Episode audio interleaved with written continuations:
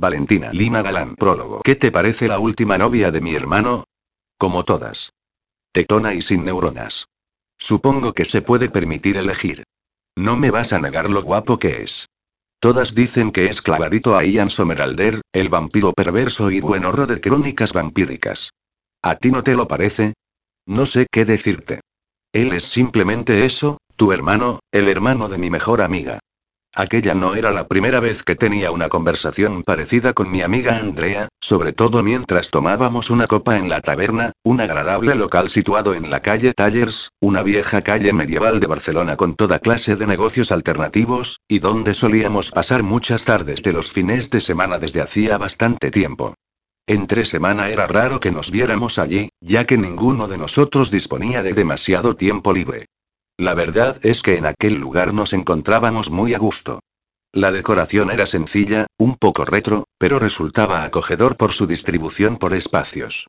Podías estar en la barra para tomar una copa, o podías sentarte con los amigos en uno de los múltiples reservados que había justo al otro lado, donde la suave música y la luz ligeramente atenuada te invitaban a conversar tranquilamente o a degustar alguna de sus especialidades en tapas o montaditos con una buena cerveza. La música era otro punto a su favor, ya que se podían escuchar temas de música alternativa o clásicos de los 80 y 90. Estaba claro que la clientela rondábamos los 30 como mínimo. Fue una suerte encontrar ese lugar, como lo es tener como amigos a los de mi pequeño grupo. Andrea es con la que llevo más tiempo, desde que se vino a vivir a Barcelona durante el primer curso de instituto. Ella no tenía amigos, y como yo nunca he sido la más sociable del mundo, acabamos juntas e inseparables con el tiempo. Por cierto, hace dos años que pasó a llamarse Andy, y pobre del que no lo haga. Es exactamente el tiempo que hace que sale con su novio, John, un inglés profesor de literatura inglesa en un instituto de Londres. Se conocieron un verano que él había venido de vacaciones con sus amigos a Barcelona y decidieron intentar una relación a distancia. Y parece ser que no lo llevan mal, puesto que él viene un par de veces al mes y ella vuela a la capital británica cada vez que le echa de menos, que suele ser muy a menudo. La otra integrante del grupo es Claudia, la única que no acepta ningún diminutivo para su nombre y que menos tiempo lleva con nosotros. Es compañera de trabajo de Andy, pese a tener solo 30 años ya está divorciada. Su marido le puso los cuernos y solo busca vengarse enrollándose con el mayor número posible de tíos, a ver a cuál de ellos le rompe el corazón algún día. Con Miguel, al que llamamos Mickey, también llevamos desde el instituto, poco después de mi amistad con Andy. Los compañeros lo tenían bastante marginado, ya que sus gestos afeminados le hacían ser presa fácil de burlas y desaires por parte del resto de los chicos. Así que mi amiga y yo decidimos que bien podría venirse con nosotras, y aunque nos echó los tejos un millón de veces, al final sabíamos que se decidiría a salir del armario. Hace ya unos meses que está viviendo con otro chico, Isma, un tío guapísimo que no parece gay en absoluto, pero que hace muy buena pareja con Mickey. Y yo soy Valentina, aunque detesto mi nombre y todo el mundo me llama Valen. Ya sé que no es santo de tu devoción, Valen prosiguió Andy con la conversación sobre su hermano, pero no es mal tío. Como hermano se comporta perfectamente. Es cariñoso conmigo y siempre me ha cuidado. No, no es mal tío, ironicé yo, solo es un egoísta, egocéntrico y ególatra, o sea yo, yo y después yo. Pues yo creo que Andy tiene razón, dijo Mickey. Se parece al vampiro de la serie y está tan bueno como él. Aunque me miró comprensivamente, también creo que es un tanto misógino, ya que utiliza a las mujeres de mala manera, ofreciéndoles esa sonrisa irresistible para luego darles una patada después de la primera noche. La opinión de Mickey siempre era muy importante para nosotras, pues era como ver las cosas desde un punto de vista masculino y femenino al mismo tiempo. No es mi tipo, continuó Claudia. Yo los necesito débiles y vulnerables, y tu hermano tiene demasiada experiencia. Vale, vale, ahora callaos, que ya viene por ahí hacia nosotros para presentarnos a su nueva chica, cortó Andy. Hola, grupito, ¿cómo vais? Os presento a Bárbara. Encantada saludó la Barbie tetuda. Hola Bárbara, yo soy su hermana, respondió al saludo Andy, y el resto hizo lo mismo. ¿Y tú qué, Valentina? Siempre tenía que llamarme así, porque sabía que yo lo odiaba. Veo que sigues con esa mueca de amargada. Que te den, le dije yo.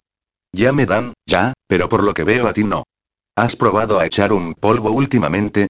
¿Y a ti qué coño te importa mi vida sexual, gilipollas? Lo decía más que nada por ti, para que cambiaras esa cara. ¿No has visto la sonrisa que llevo yo permanentemente? Tampoco me interesa la tuya, capullo. Bárbara, cariño, será mejor que nos marchemos. Por aquí el ambiente es demasiado negativo. Hasta otra. Y se fue del local abrazando por los hombros a aquella impresionante rubia. De verdad, Valen, podrías disimular un poquito. Al fin y al cabo es mi hermano. Y yo ya disimulaba, ya. Demasiado.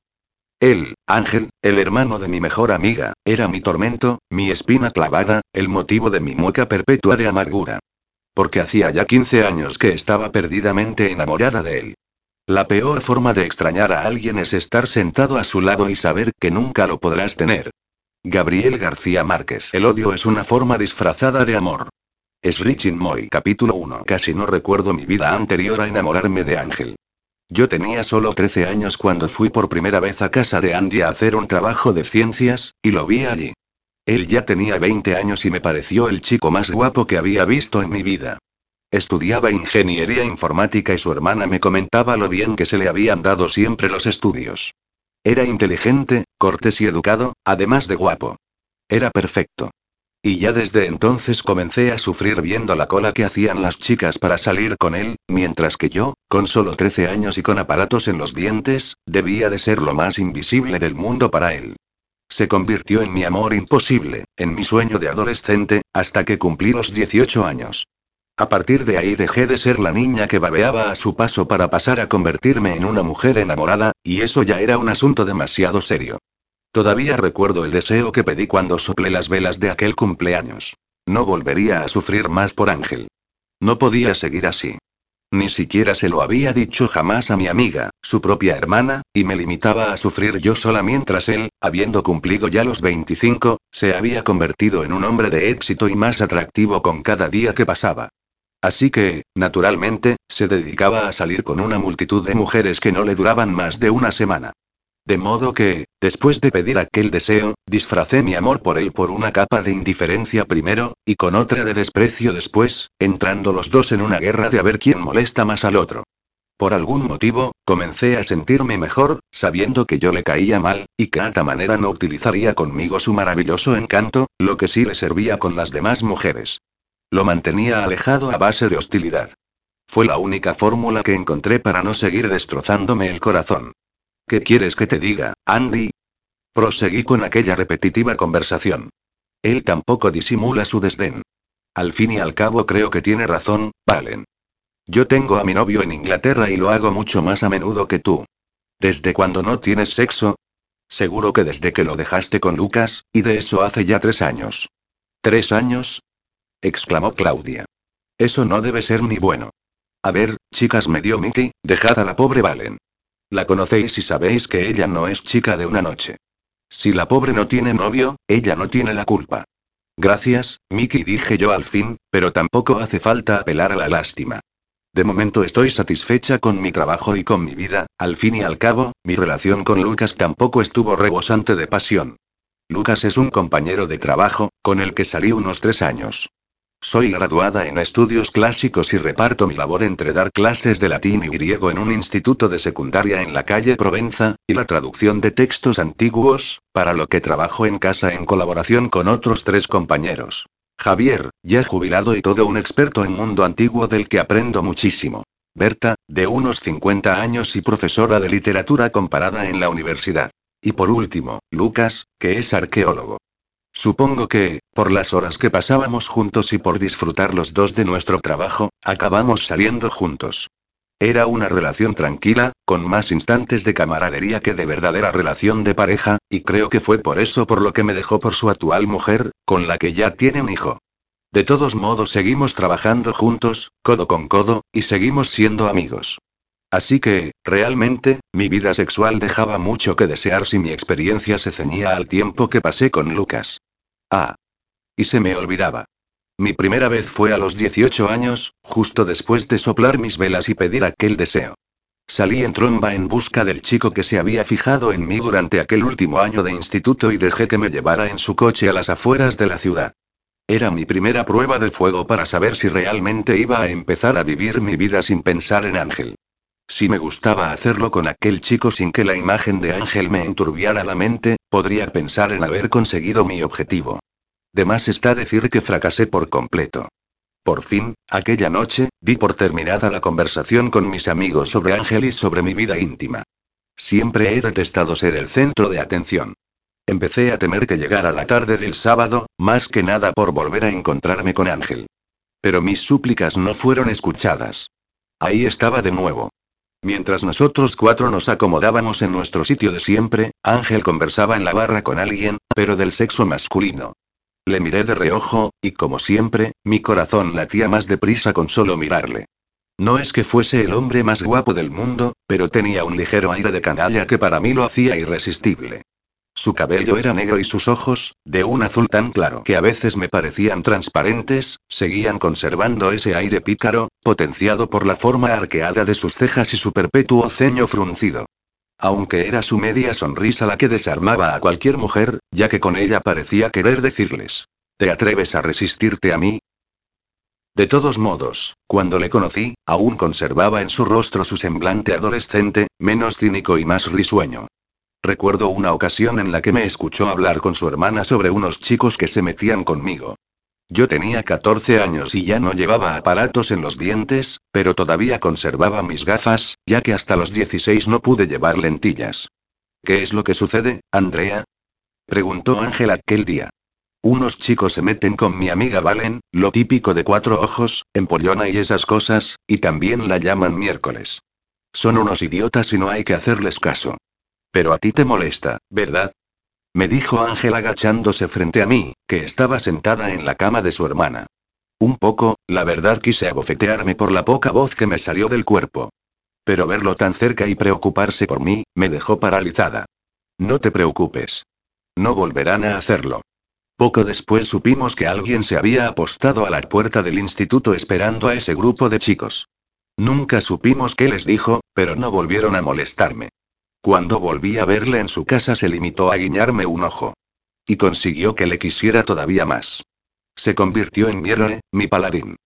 Aunque creo que ni siquiera volvió a hablarme en mucho tiempo.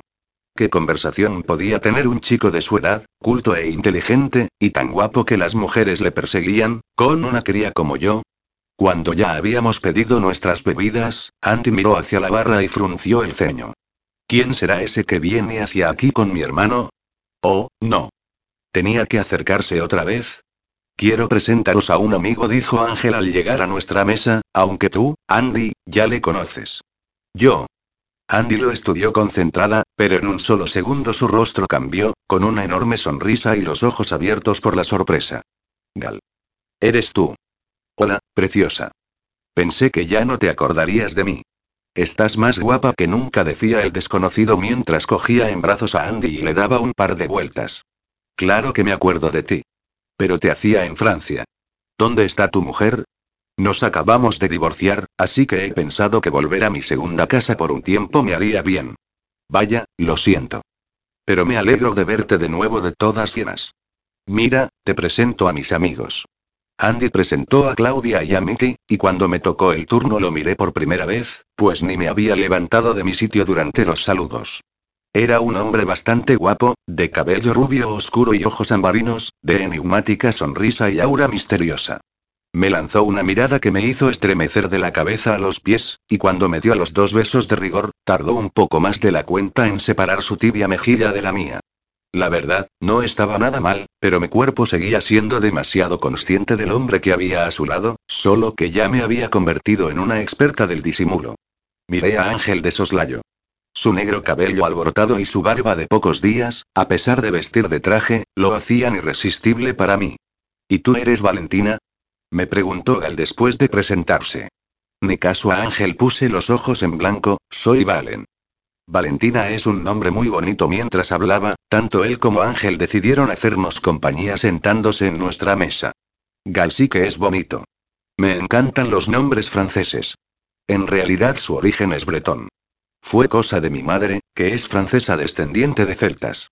Hablaba castellano perfectamente, aunque con un leve acento francés, lo que parecía envolverte con su suave cadencia. Vaya, ¿qué ven mis ojos? Saltó de pronto Ángel. Valentina hablando con un hombre que no es Mickey ni alguno de sus colegas frikis del trabajo. Sabes que ya te ignoro, Ángel dije sin mirarle. Que tú te acuestes con cada tía que se te cruza en el camino, no significa que los demás no seamos más selectivos. Tu encanto me abruma, Valentina. No me extraña que los tíos pasen de ti. Basta los dos, por favor, terció Andy. ¿Qué va a pensar nuestro amigo de nosotros? Lo siento, dijimos los dos contritos ante la mirada pasmada de Gal. Pero es que solo ese hombre era capaz de ponerme tan furiosa, tan a la defensiva, y al mismo tiempo tan excitada de una forma tan extraña y obsesiva.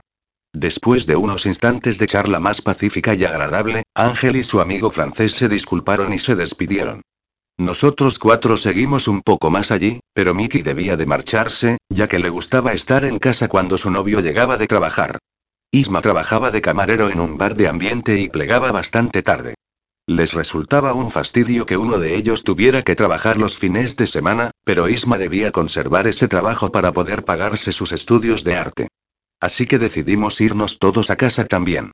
Yo era la que más cerca vivía, en la Ronda San Pedro, en un piso un poco antiguo más bien, decimonónico, pero que en su día elegí por su fantástica y céntrica ubicación. Aunque era bastante pequeño, me lo decoré a mi gusto y me sentía muy cómoda en él. Respeté las antiguas baldosas del suelo y las celosías de madera de las ventanas, pero aportando funcionalidad con las estanterías de libros, los cómodos sillones y una multitud de cojines de todos los colores. En realidad, también tuve que restringir mi elección a mi situación económica, aunque mi padre me prestó algo de dinero y me pese recordarlo, ya que procuro vivir a mi aire y no tener que depender de sus favores. Mis padres se separaron cuando yo tenía 20 años. Entiendo que llegó un momento en que mi padre decidió que ya no aguantaba más a mi madre, y que yo ya era mayorcita como para tener que aguantarla por mí. Mi madre es un tanto especial, demasiado snob y demasiado preocupada por el qué dirán. Se pasa la vida invitando a las amigas a tomar café en su casa, organizando mercadillos benéficos y yendo a clases de yoga y pilates. Vive en una majestuosa casa en St. Feliu de Gixols que le tocó en su parte del divorcio y que mi padre tuvo que terminar de pagar. Menos mal que mi padre es dueño de una importante empresa de transportes y siempre nos ha ido bastante bien, aunque él prefirió irse a vivir con su novia a Mallorca, donde les va genial.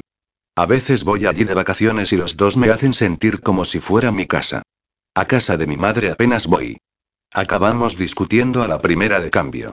Siempre me ha dado la sensación de que he sido una decepción para ella, al no ser una niña pija, que no tuviera nada más importante que hacer que tomar clases de tenis y tratar de ligarme al hijo de la baronesa Thyssen, que es su vecina.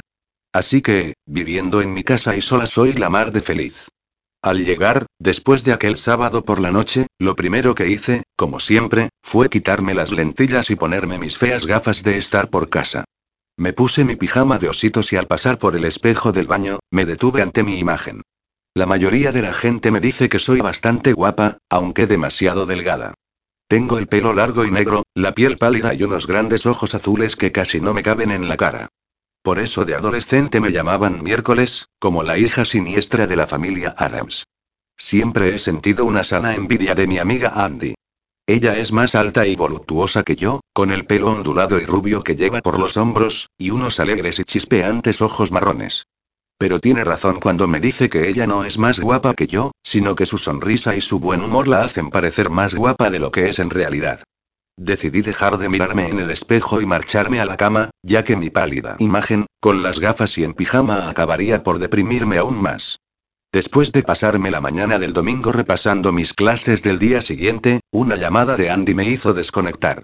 Me comentó que esa tarde nos veríamos solo nosotras dos, ya que Claudia había quedado con un chico. Con Mickey nunca contábamos los domingos por la tarde, ya que su novio plegaba más temprano y les tocaba cita romántica. Dios, Valen. Me soltó en cuanto nos subimos sentado y pedido dos cervezas, tengo la adrenalina por las nubes. Anoche tuve una noche de sexo alucinante. Andy. Creí que le eras fiel a John. Y lo soy, tranquila. Lo hice con él precisamente. De forma virtual, claro. ¿De forma virtual? Sí. Estábamos hablando como cada día a través de Skype, y diciéndonos lo mucho que nos echábamos de menos, cuando se me ocurrió comenzar a hacer un striptease para él. Supongo que me darás los detalles, dije resignada. Fue alucinante. Cuando me quedé desnuda, él hizo lo mismo, y después cada uno se hacía a sí mismo lo que el otro le iba diciendo que le gustaría hacerle. Suficiente. Creo que tendré esa imagen en mi mente durante mucho tiempo. Hablando de sexo y hombres, ¿sabes quién me ha llamado hoy? Gal. ¿Y qué tiene él que ver? Me ha preguntado por ti, dijo acercándose a mí, como si a alguien en aquel lugar fuera a importarle. ¿Por mí? Sí, por ti, dijo poniendo los ojos en blanco, ¿o es que te crees que no puedes gustarle? No sé. La verdad es que es muy guapo. Claro que lo es. Yo estuve enamorada de él cuando era adolescente. Era amigo de mi hermano y no me hacía ni caso. Eso me suena, nunca me dijiste nada, mis palabras sonaron irritadas, cuando sabía que no tenía derecho. Era la menos indicada para recriminarle algo así. Coincidiste poco con él. Además, menuda tontería ir a sufrir por alguien tan imposible, ¿no te parece? Sí, claro, menuda chorrada me sentí fatal por semejante mentira. Pues mira las vueltas que da la vida. Ahora me llama y me pregunta por mi mejor amiga. ¿Qué te ha preguntado? Bueno, si tienes novio, cosas así. Ya suspiré. Sabes de sobra lo que anda buscando un tío que se acaba de divorciar. ¿Y qué, Valen? ¿Qué tiene de malo? Puedes tener una aventura con él, de una noche, de una semana o de un mes. Después él volverá a Francia y se acabó. Y tú habrás pasado unos buenos momentos con un tío que está como un queso. Sabes que me cuesta estar con alguien sin ningún tipo de relación. Además, estamos dando por sentado que él vaya a querer algo conmigo. No nos conocemos de nada y no sé siquiera si yo le gusto. Claro que le gustarás, Valen. Le gustas a muchos hombres, dijo cogiéndome una mano, solo que tú siempre pareces echarles a todos a patadas, con esa mirada fría y tu indiferencia. O porque estoy enamorada de tu hermano, y siempre acabo comparándolos a todos con él, y me parecen torpes sucedáneos, déjalo ya, Andy. Creo que será mejor que nos vayamos. Mañana tengo clase. Claro, Valen. ¿De francés? Me dijo con su pícara sonrisa. Capítulo 2. Todos los días, al acabar de dar clase en el instituto, cogía el metro hasta Plaza Cataluña, y solo debía andar un par de minutos hasta mi casa. Pero siempre me rezagaba unos momentos paseando por allí, observando la plaza, con sus fuentes y estatuas, la gente, las terrazas, tiendas, cafeterías, me sentaba en un banco y miraba, a nada en concreto, adivinando a los turistas por su veraniego atuendo y sus rosadas mejillas, o a los estudiantes de la Facultad de Geografía e Historia, por sus mochilas a la espalda y sus rostros todavía inocentes. Tan ensimismada estaba ese lunes, que no vi acercarse a Galasta que se sentó a mi lado. Hola, Valen. Hola, Gal. ¿Vas a decirme que es una coincidencia? La verdad es que te estoy siguiendo desde el sábado. Vigilo tu casa por las noches y me escondo entre las sombras para acecharte. Suena un poco psicópata. ¿Querías verme o asesinarme? Encontraba refrescante su sentido del humor. Me conformaría con verte y pedirte una cita. Supongo que Andy te ha dicho dónde encontrarme. Pues sí. No me pareció bien pedirte una cita por teléfono. Y me gusta hacer las cosas bien. Me encontraba a gusto con ese hombre, como si ya nos conociéramos de antes. Me giré para mirarle y, de cerca y a la luz del día, todavía me pareció más atractivo.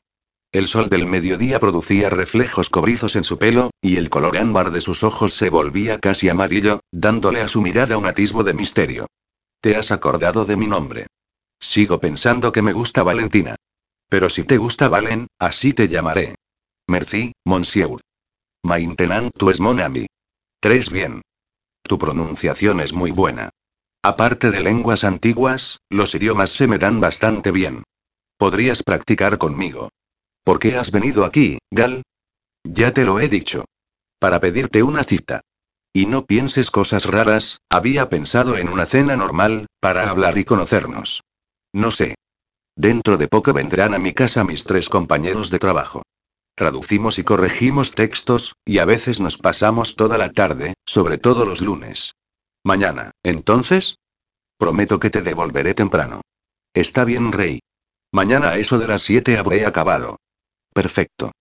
¿A las siete y media te parece bien? Claro, no soy de esas que necesitan una hora para arreglarse. Pues entonces hasta mañana dijo levantándose para irse. Ah. Por cierto. Ya nos habíamos visto antes, en varias ocasiones, en casa de Ángel. Creo que ni siquiera me miraste, pero a mí ya me pareciste preciosa y sonriendo, desapareció entre la muchedumbre. Nada más llegar a casa me preparé algo de comer, una ensalada y poco más. No me daba tiempo de otra cosa, puesto que a partir de las cuatro comenzaban a llegar mis compañeros. Cuando abrí la puerta para que entraran los dos primeros, todavía masticaba un trozo de melón. Ya os podéis ir acomodando en el salón, dije intentando no atragantarme con el jugo de la fruta. No cierres, que justo detrás nuestro bien Lucas me dijo Berta al pasar. Esperé un momento más hasta que apareció. Como siempre, nos dimos un cálido beso en la mejilla, apreciando con ese gesto un cariño sincero por su parte y por la mía. Y como siempre, le miré con un deje de melancolía, por no haber sido capaz de quererle, por no haber dejado de pensar en otro mientras estuve con él. A veces creo que él lo supo de alguna forma, y por eso no me exigía demasiado, ni él me lo ofrecía todo a mí. Seguía llevando su pelo castaño recogido en una coleta, su descuidada perilla, y sus cálidos ojos marrones tras unas gafas de pasta. Su forma de vestir era muy informal, dándole a todo el conjunto un aire bohemio y un poco rebelde. Siempre me gustó su forma idealista de ver las cosas, de intentar arreglar el mundo, yendo a manifestaciones e interesándose por los problemas de los demás. Estuvo bien que me dejara. No le merecía. Hola, Lucas. ¿Qué tal Diana y el niño? Bien, gracias, aunque a Pablo le están saliendo los dientes y nos está dando muy malas noches, el pobre. Si veis que en algún momento me quedo dormido, me dais una colleja. O te tiramos de la coleta, dijo Javier. Los lunes siempre teníamos más trabajo, aunque las horas pasaban bastante deprisa, sumergidos entre papeles amarillentos, antiguos códices o fotografías de manuscritos. Alguno de ellos siempre traía galletas, chocolate o patatas fritas y yo ponía bebida o café. De esta manera, luego ya no tenía ganas de cenar, y me mantenía a base a ese picoteo y la ensalada del mediodía. Algunos me recriminaban mi mala alimentación y mi pérdida de peso, aunque yo me encontraba bien y no les hacía ni caso. Me sentía privilegiada por trabajar en lo que me gustaba a pesar de la decepción por parte de mi madre y con aquellas personas. Incluso cuando daba clases por las mañanas en el instituto, ya que, a pesar de que mis alumnos eran adolescentes con las hormonas revolucionadas, ya tenían las ideas muy claras, y perder el tiempo no estaba entre ellas. Al día siguiente, antes de las 7 ya se habían marchado todos, así que, después de una ducha rápida, me planté ante el armario para decidir qué me ponía. Hacía siglos que no tenía una cita, y no me quedó otro remedio que pedir consejo a Andy, hablándonos por el manos libres del móvil. ¿Qué te parece aquel vestido negro tan escotado? preguntó mi amiga. Voy a una cena, no a un cóctel. ¿Y aquel traje en color rosa palo? Sí, creo que con ese estaré bien. Nunca le daba muchas vueltas a mi atuendo. Si lo escogido me quedaba bien, se acabó probarme modelitos delante del espejo. Gracias Andy, qué bien me conoces. De nada, cariño. Diviértete. Y toma precauciones. Adiós y le colgué exasperada. La falda era un poco corta, pero la chaqueta a juego y los tacones, hacían elegante el conjunto. Un poco de maquillaje, mi pelo suelto, las lentillas, un toque de perfume, el bolso, cuando sonó el timbre me sobresalté y dudé si abrir o no. Como ya estaba lista pensé que sería mejor bajar y no dar lugar a malentendidos. Nos esperaba un taxi que nos llevó a un restaurante, elegante y sencillo, sin pretensiones, pero muy acogedor. Nos sentamos y ya no esperé más a preguntarle qué era aquello de que ya nos habíamos visto antes. Fui compañero de universidad de Ángel, donde nos hicimos amigos. A veces iba a su casa y tú estabas allí. ¿Cómo decirle que, estando Ángel presente, yo ya no miraba a nadie más? Pero yo sería una cría. Eras adolescente, y ya entonces vi tu potencial. A la vista está, viendo la mujer tan guapa en la que te has convertido. Me dieron ganas de decirle que él también lo era, pero nunca he sido de las de hacer cumplidos. Su pelo y sus ojos brillaban a la luz de las lámparas y llevaba un traje oscuro y una camisa blanca, pero de un modo bastante informal, sin corbata. Emanaba de él un suave olor a perfume, sutil y masculino. ¿Cómo es eso de vivir entre dos países? En realidad, tampoco llevaba muy bien los halagos hacia mi persona. Preferí cambiar de tema. Mi padre es de Barcelona, es químico y conoció a mi madre en un seminario en París. Nací y pasé mi infancia en Francia, pero cuando se divorciaron, comencé a pasar los veranos con mi padre, y al final decidí estudiar aquí, que fue cuando conocí a Ángel y a su familia. Luego, más tarde, proseguí con mis estudios en París. ¿Cuánto tiempo piensas quedarte? No lo sé. Hice las maletas y me vine sin pensar al piso que aún tiene mi padre vacío en la avenida Diagonal. En realidad, después del divorcio, quise alejarme cuanto antes. ¿Ha sido traumático? Perdona, no quería ser indiscreta. No te preocupes. No, no lo ha sido. Es solo que te deja una sensación de fracaso que resulta difícil de asimilar. Ángel incluso me ha ofrecido trabajo en la empresa de su padre para que pueda quedarme más tiempo, pero únicamente me tomaré unas vacaciones y después volveré. Ángel. Parecía crisparme con solo escuchar su nombre. Sí sonrió. Aunque vosotros os llevéis mal, es un buen amigo. Nos trajeron la cena, y aunque no dejábamos de comer, la conversación no llegó a decaer. ¿Naciste en París? No, soy de Rennes. Vaya, de la Bretaña. Es una zona muy bonita. Fui de viaje de intercambio. Me encantó Rennes, Dinan, Mont Saint-Michel, ya lo creo. Desde que vivo en París, a veces siento nostalgia y me escapo unos días a casa de mi madre. Estar allí es como ir viajando en el tiempo mientras recorres sus calles. Lo mismo tienes a mano la boutique más sofisticada, que puedes admirar las casas medievales de madera. Hacía tiempo que no me encontraba tan cómoda con alguien del sexo masculino. Gal hablaba con entusiasmo tanto de Francia como de España, y hacía que la conversación fuera interesante y amena. Ya basta de hablar de mí. ¿Qué hay de ti? ¿Tienes familia? Mis padres también están divorciados. Mi madre vive en la Costa Brava y mi padre en Mallorca. ¿A qué se dedica tu padre? Tiene una empresa de transportes. ¿Le ves a menudo? Pues no mucho, la verdad. ¿Por qué lo preguntas? Por nada.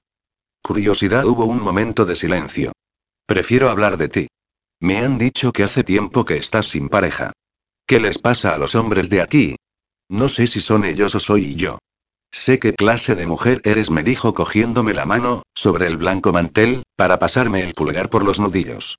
No te niego que ahora mismo daría lo que fuera porque te vinieras a mi casa o ir yo a la tuya, pero no quisiera que mañana te sintieras incómoda conmigo.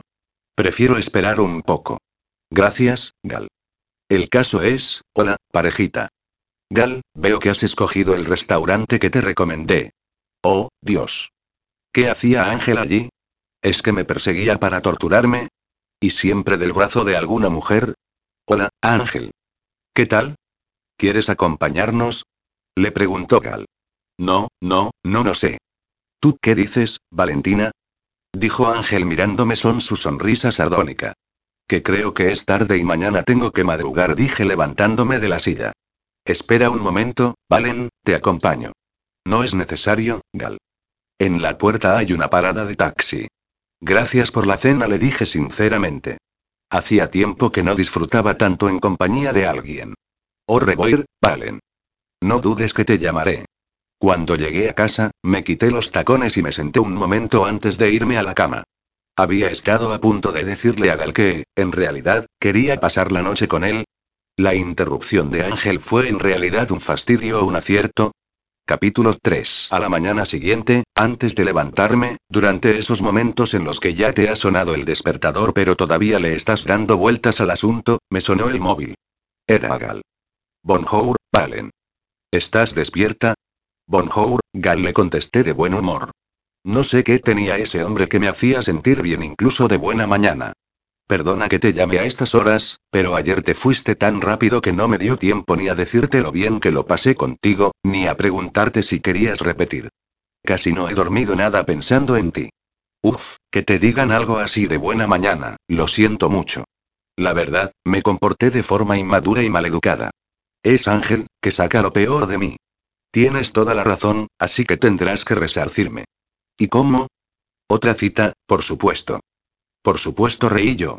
Pero ya tendrá que ser el viernes. Buf, tres días. En fin, esperaré, a malas penas. Anda, no me seas novelero. Hasta el viernes. Hasta el viernes. Me sorprendí a mí misma, mientras pasaban las horas de ese mismo día, pensando en ver de nuevo a Gal. Me sentía ilusionada como hacía tiempo que no me sentía. Me envió algunos divertidos mensajes al móvil, con caritas de pena por la espera. E incluso me hizo una breve llamada al mediodía mientras me preparaba algo rápido como siempre. Hola, Macherie, ¿cómo lo llevas? Bien, preparando una ensalada, como siempre. Por cierto, ¿las expresiones en francés te surgen espontáneas, o es una treta con las españolas? No sé, dímelo tú. ¿Crees que me sirve de algo?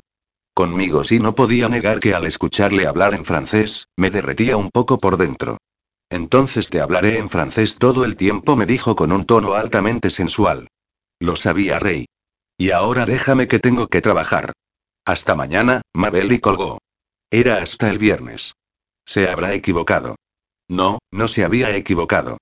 El jueves, nada más salir del metro, incluso deslumbrada por los repentinos rayos de sol del mediodía, pude atisbarlo en medio de la multitud. ¿Ha habido algún malentendido con el idioma a la hora de decir viernes? Le dije yo divertida. Claro que no. Solo que quería verte, aunque fuera solamente durante el rato que tardes en comerte esta ensalada que yo mismo te he preparado y me mostró sonriente una bolsa con un recipiente en su interior. ¿Me has traído la comida? Le pregunté mientras caminábamos en dirección a mi casa. Ese día no me entretendría viendo el paisaje.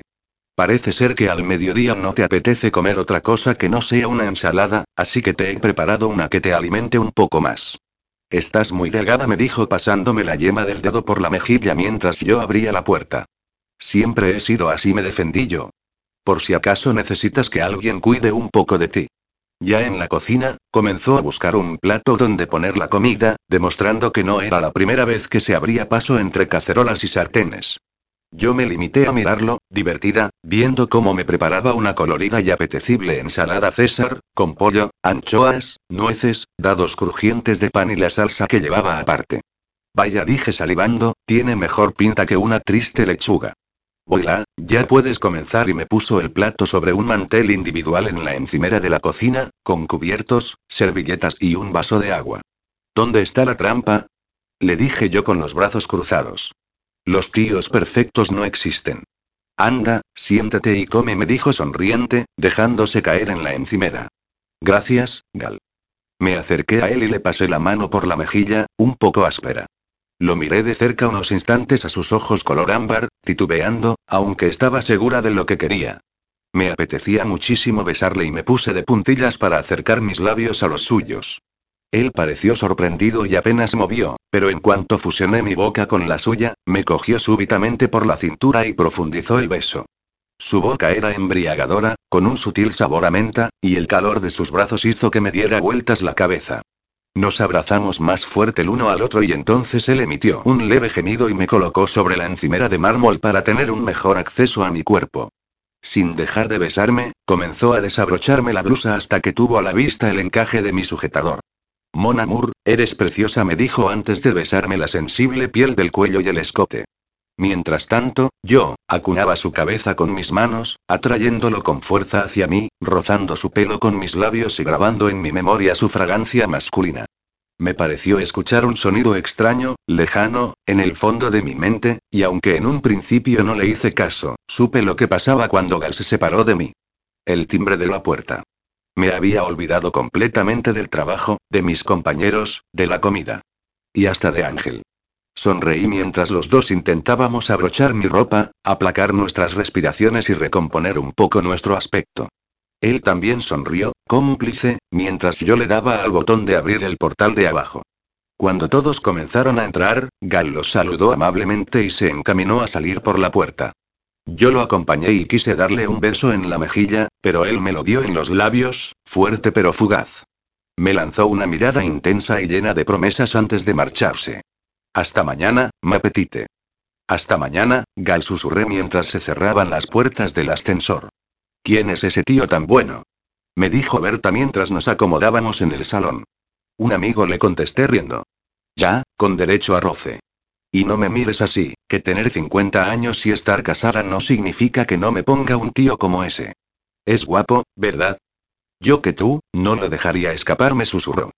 Desde aquel día he pensado muchas veces en cómo ciertos acontecimientos pueden cambiar totalmente nuestra vida. En cómo, las circunstancias, pueden alterar nuestro futuro, siendo nosotros meros espectadores, sin poder hacer nada por evitarlo. Cuando llegó el viernes, el único día laborable que no trabajo por la tarde, me dispuse a prepararme para mi cita con Gal. Acababa de darme una ducha, de depilarme a conciencia y de llenarme de crema, cuando sonó el timbre de la puerta. Abrí envuelta en mi albornoz y me encontré con Andy, echándose en mis brazos y llorando sin consuelo. Por Dios, Andy, ¿qué sucede? Le dije llevándola hacia el sofá. Es John. Me ha dejado. ¿Cómo que te ha dejado? Estábamos hablando por Skype, como siempre, pero yo ya le había notado algo extraño. Estaba serio y ausente.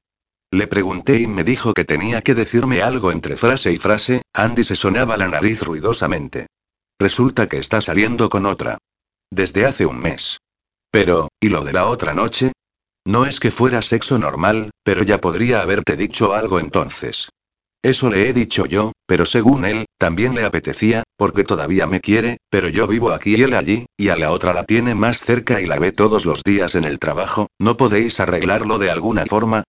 Valen, ninguno de los dos puede dejar su trabajo, y menos en estos tiempos tan difíciles. Y encima lleva un mes acostándose con otra, joder. Ya, pero, ¿tú qué sientes? Yo. Quiero odiarlo, pero no puedo. Le quiero, y a la vez quiero matarle.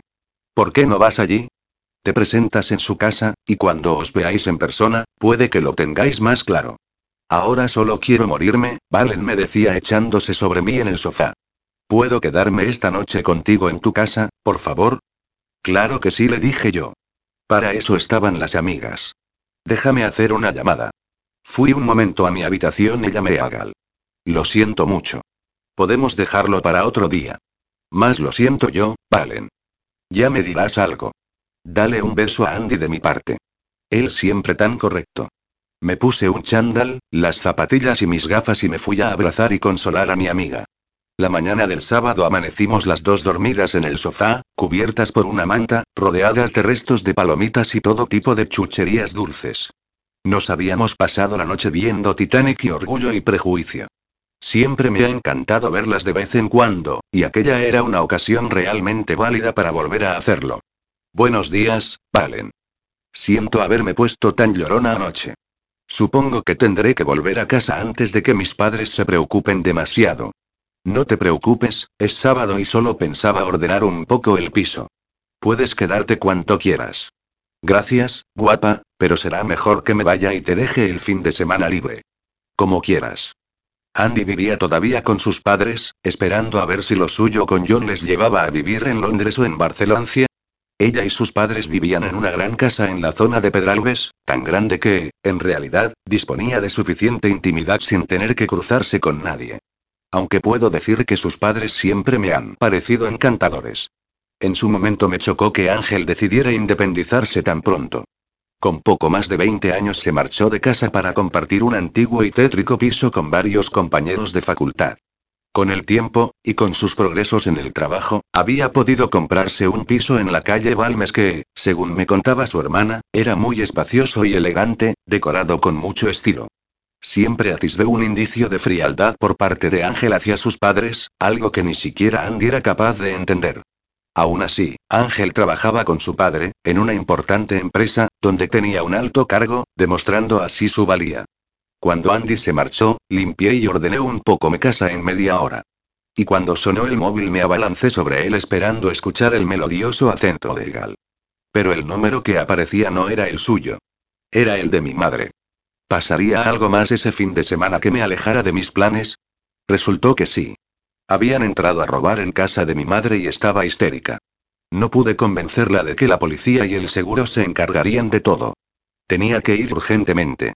Me preparé un pequeño bolso y saqué mi coche del garaje. Aunque me movía por la ciudad a base de metro y taxi, de vez en cuando me apetecía conducir, sin destino concreto, solo por el placer de hacerlo.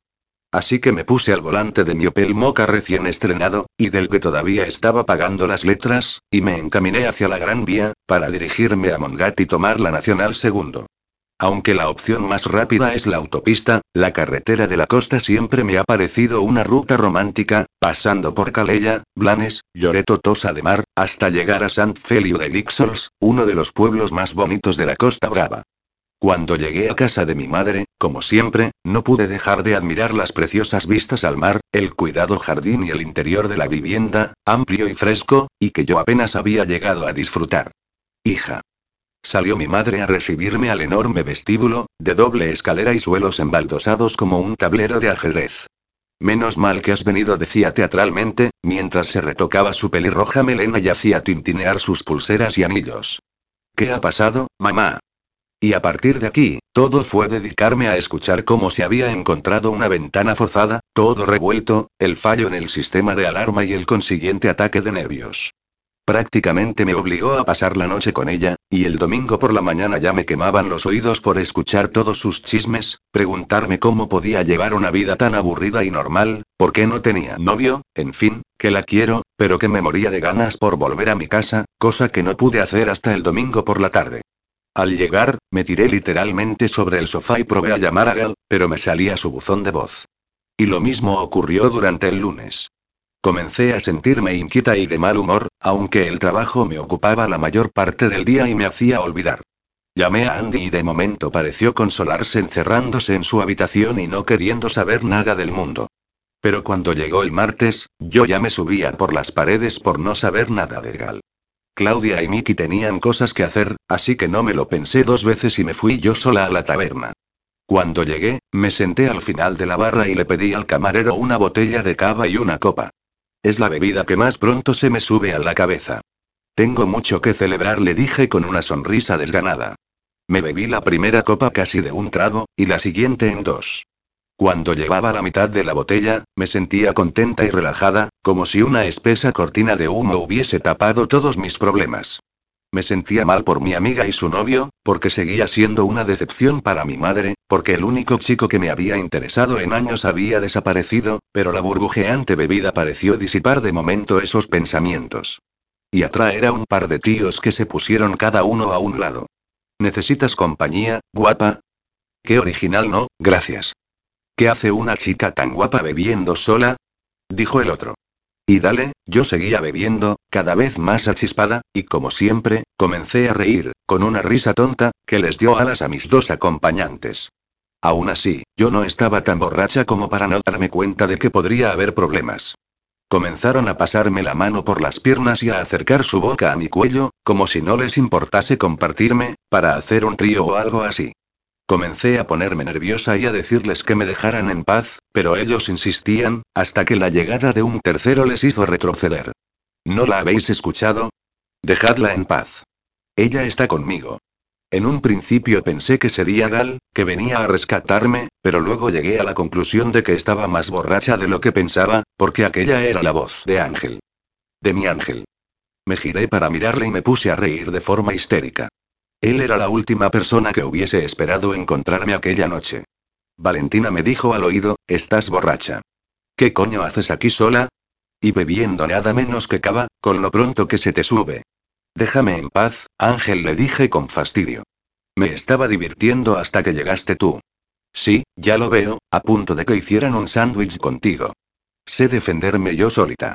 Por supuesto, pero deja ya de beberme, susurró, que ya te has tomado la botella entera. Se sentó a mi lado y me quitó la copa de entre los dedos con suavidad.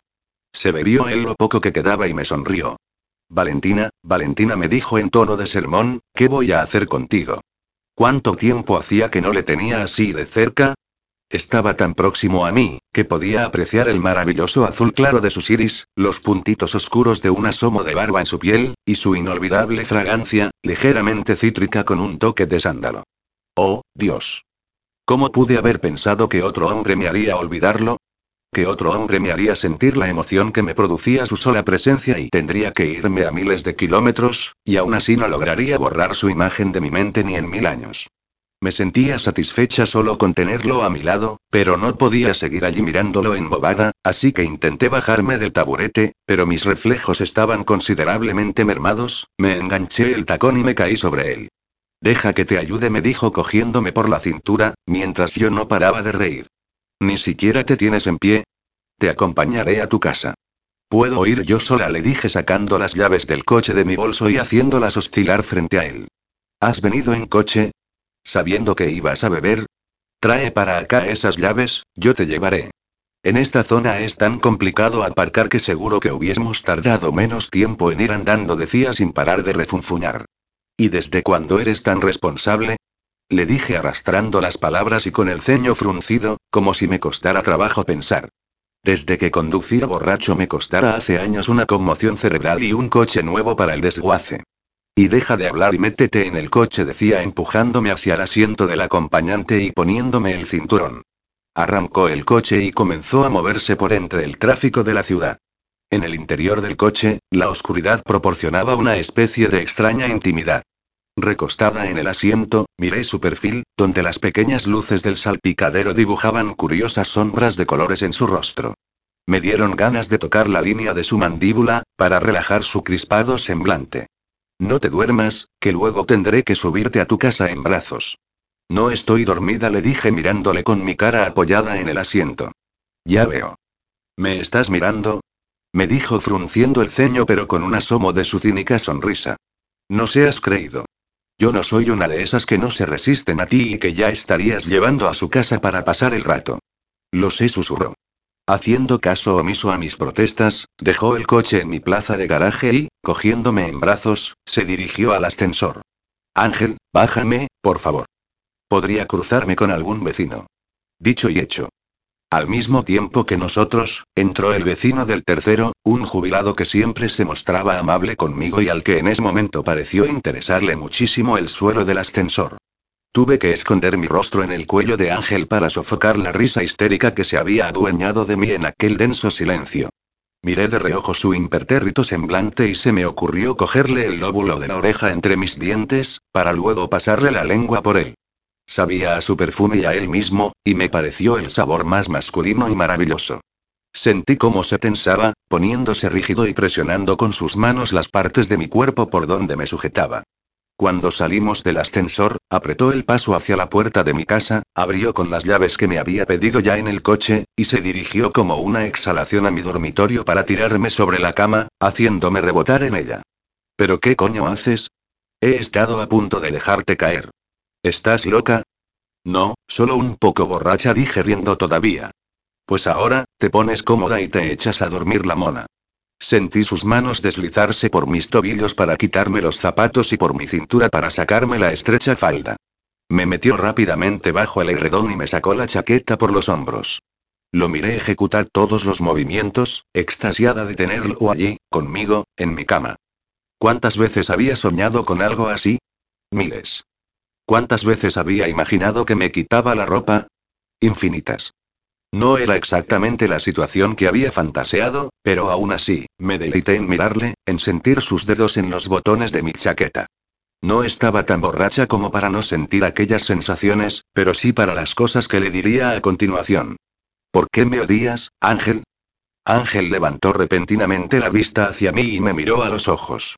Los suyos parecían sorprendidos, pero luego su expresión se suavizó. No te odio, Valentina. Su voz sonó tan dulce, pero, ¿ves? Ya me has llamado por el nombre que tanto detesto. Lo haces para molestarme. Estás muy equivocada si crees eso. Simplemente, es tu nombre. Me gusta y siempre te he llamado así. No te creo. Me detestas. Me ves fea y antipática. No. No dices más que tonterías. Será mejor que me vaya, hizo ademán de incorporarse para marcharse. No. No te vayas, le cogí las manos e hice que las apoyara a cada lado de mi cabeza. Demuéstralo. ¿Cómo dices? Demuéstrame que estoy equivocada, que solo digo tonterías. ¿Cómo? Diciendo que sencillamente no te odio no te basta. Pero no soportas mi presencia. Éramos amigos, Ángel. Ya lo sé.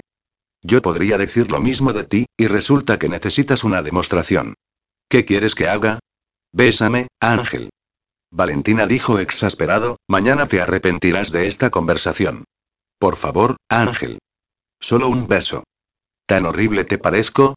Claro que no, cerró los ojos un instante. Su ceño se llenó de pequeñas arrugas.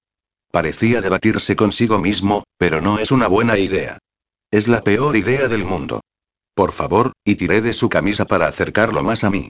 Y entonces tuvo lugar la más loca de mis fantasías. Los labios de Ángel sobre los míos. Una ola inmensa de placer inundó todo mi cuerpo. Incluso sin tocarnos, con solo nuestras bocas como punto de unión. Fue como si una música celestial sonara en mi cabeza. Sentí pánico de que dejara de besarme, e intenté afianzar sus labios con los míos. Él emitió un ronco gemido y abrió mi boca con la suya, para deslizar su lengua, caliente y dulce, y enlazarla con la mía. Pensé que me desmayaría, tantas eran las sensaciones que amenazaban con desbordarse por todos los poros de mi piel. Llegué a pensar que estaba soñando, como tantas veces, abrazada a mi almohada. Abrí los ojos para cerciorarme y contemplé sus párpados cerrados bordeados por sus largas pestañas y su boca moviéndose contra la mía. No había duda. Era él, Ángel, el sueño de casi toda una vida hecho realidad, la respuesta a todas mis plegarias, a todos los deseos suplicados durante años. Besaba tan bien, tuve un segundo de rabia y de dolor al pensar con cuántas mujeres habría hecho lo mismo para haber logrado esa técnica. Pero después ya no me importó. Ese momento mágico era para mí. Tuvo que ser él el que finalizara el beso, puesto que yo estaba dispuesta a besarle eternamente. Pero cuando se incorporó y me miró, algo extraño sucedió. Me miró en silencio, durante unos instantes, deslizando su mirada por mi rostro y mi blusa medio desabrochada. Respiraba afanosamente y en su semblante se dejaba adivinar una especie de lucha interior. Algunos momentos concretos y fugaces de esa noche se me escapan, y no sé si fue la bebida o es que fui capaz de adivinar lo que pasaba por su mente. Pero recuerdo que, movida por un impulso, comencé a quitarme la blusa y me quedé en ropa interior.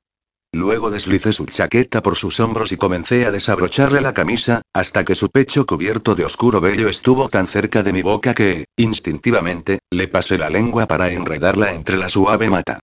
Como movido por un resorte, Ángel, de repente, pareció llegar a una resolución consigo mismo y, tras un profundo gemido, se abalanzó sobre mí para volver a besarme. Ni siquiera recuerdo cómo terminamos desnudos los dos, pero sí las intensas sensaciones de su cuerpo sobre el mío, de sus besos frenéticos y sus ávidas manos acariciando mi piel. Y cuando me abrió las piernas con las suyas, y lo sentí deslizarse dentro de mi cuerpo, creí que moriría por el placer que me proporcionaba el mero hecho de sentirlo así. Comenzó a moverse dentro de mí, y cuando repetí su nombre una y otra vez, me acalló con su boca, besándome al mismo tiempo que se movía, hasta que los dos estallamos, dominados por un placer casi insoportable, mitigando cada uno su gemido en la boca del otro. Se dejó caer sobre mi cuerpo, hundiendo su rostro en mi cuello, e inmediatamente, me quedé dormida. Capítulo 4 Cuando abrí los ojos por la mañana, un intenso dolor palpitaba en mis sienes. La luz del día ya entraba por el ventanal de mi habitación y, con cuidado me giré para mirar la hora en el reloj digital de mi mesita de noche. Oh, Dios me lamenté. Las nueve de la mañana. Mierda. En realidad, a esas horas ya nada podía hacer, por muchas prisas que me diera. No tenía ni idea de dónde paraba mi móvil. Seguro que sin batería y sin haber escuchado si me habían llamado. Decidí que me lo tomaría con calma y daría la última clase de la mañana. Me giré hacia la ventana y estiré los brazos y las piernas, sintiendo las sábanas sobre mi piel desnuda, lo que demostraba que lo de la noche anterior no había sido un sueño. Me abracé a la almohada, como tantas veces había hecho mientras pensaba en él, e inhalé el leve rastro de su aroma. Me levanté, me duché y me vestí, y mientras me tomaba tranquilamente mi café con leche con un analgésico, miré la pantalla del teléfono que había puesto a cargar. Dos llamadas perdidas del trabajo. Sonreí con tristeza.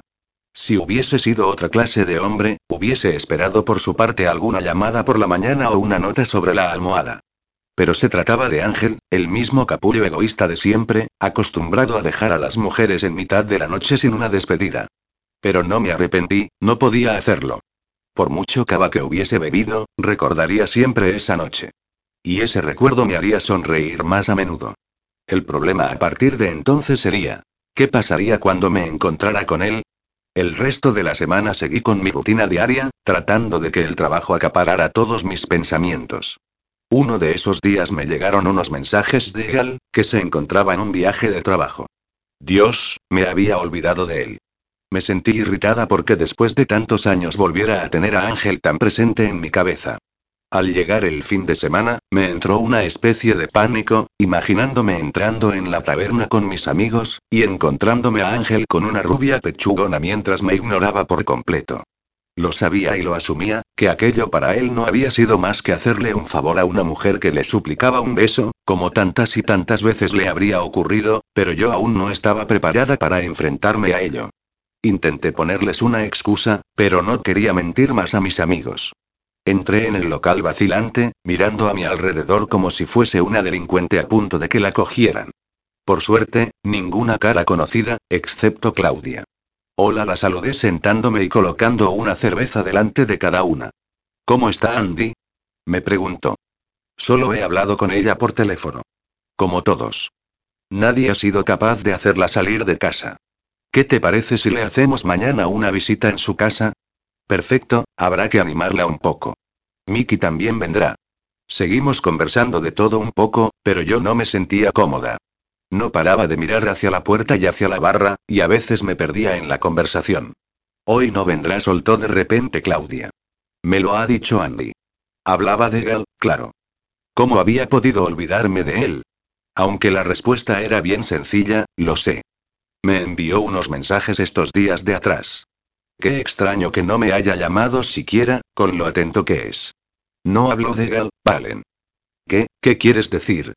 Que sé que tus miradas nerviosas a tu alrededor durante toda la tarde son porque buscas a Ángel. Me puse nerviosa y empecé a juguetear con el borde del vaso. No sé a qué te refieres, tranquila, me dijo Claudia cogiéndome la mano. Sé que te gusta. Lo sé hace tiempo, o al menos lo he intuido. Pero si no nos soportamos. Le dije yo a la defensiva. No trates de hacerme colar eso a mí. Se lo habrán tragado los demás, o él mismo, pero yo no. Oh, Dios dije pasando mis manos por mi rostro.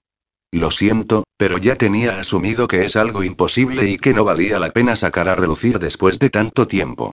No pasa nada, me miró Claudia comprensivamente. Sé lo que es querer a alguien mientras te ignora y se va con otras. Y para colmo, estar casada con él. Nunca había tenido conversaciones tan serias con Claudia. Llevaba poco tiempo con nosotros y siempre me había parecido un tanto superficial, con su pelo negro al estilo Cleopatra y sus labios pintados de rojo. Está más que claro que no se debe prejuzgar a nadie. Nunca nos has contado nada sobre tu matrimonio ni tu divorcio. Teníamos una relación muy pasional. Claudia se puso a hablar mientras parecía concentrarse en el líquido ambarino y espumoso de su copa. Discutíamos a gritos para luego caer los dos sobre la cama arrancándonos la ropa. Aún así decidimos casarnos, yo porque le quería y él porque creía que la atracción le duraría siempre. Pero después de un año ya andaba con otras. Yo se lo recriminaba a gritos y él se marchaba dando un portazo, pero volvía al día siguiente y se lanzaba a mis brazos para pedirme perdón. Hasta que lo sorprendí con otra en mi propia cama. Joder, dije, no me extraña que ahora solo quieras pasar el rato con los tíos. Menudo cabronazo. Pues sí. Así que ya sabes, Valen.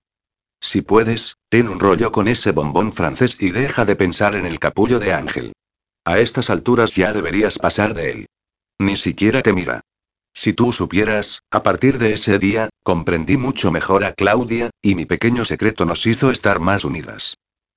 En cuanto comienzas a subir por la avenida Pearson, en el barrio de Pedralbes, sabes que te encuentras en una de las zonas más selectas de Barcelona, la casa de los padres de Andy siempre me ha parecido de las más bonitas, con blancas molduras y balaustradas y un gran mirador junto al tejado de varias cúpulas.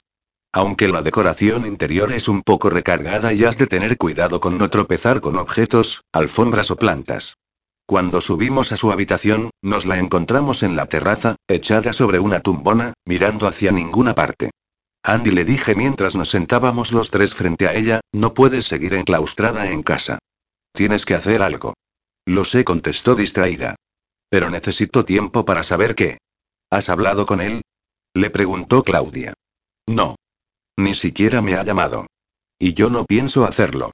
Andy, cariño le dijo cariñosamente Mickey, sin ti no es lo mismo. Además, el mundo está lleno de hombres. Afortunadamente sonrió Pícaro de su propia gracia. Chicos, os agradezco vuestro apoyo, decía mientras entraba en su habitación a través de las puertas correderas, pero esto no necesita más que tiempo, que todo lo cura. El día menos pensado os pido que me acompañéis a una noche loca y se acabó.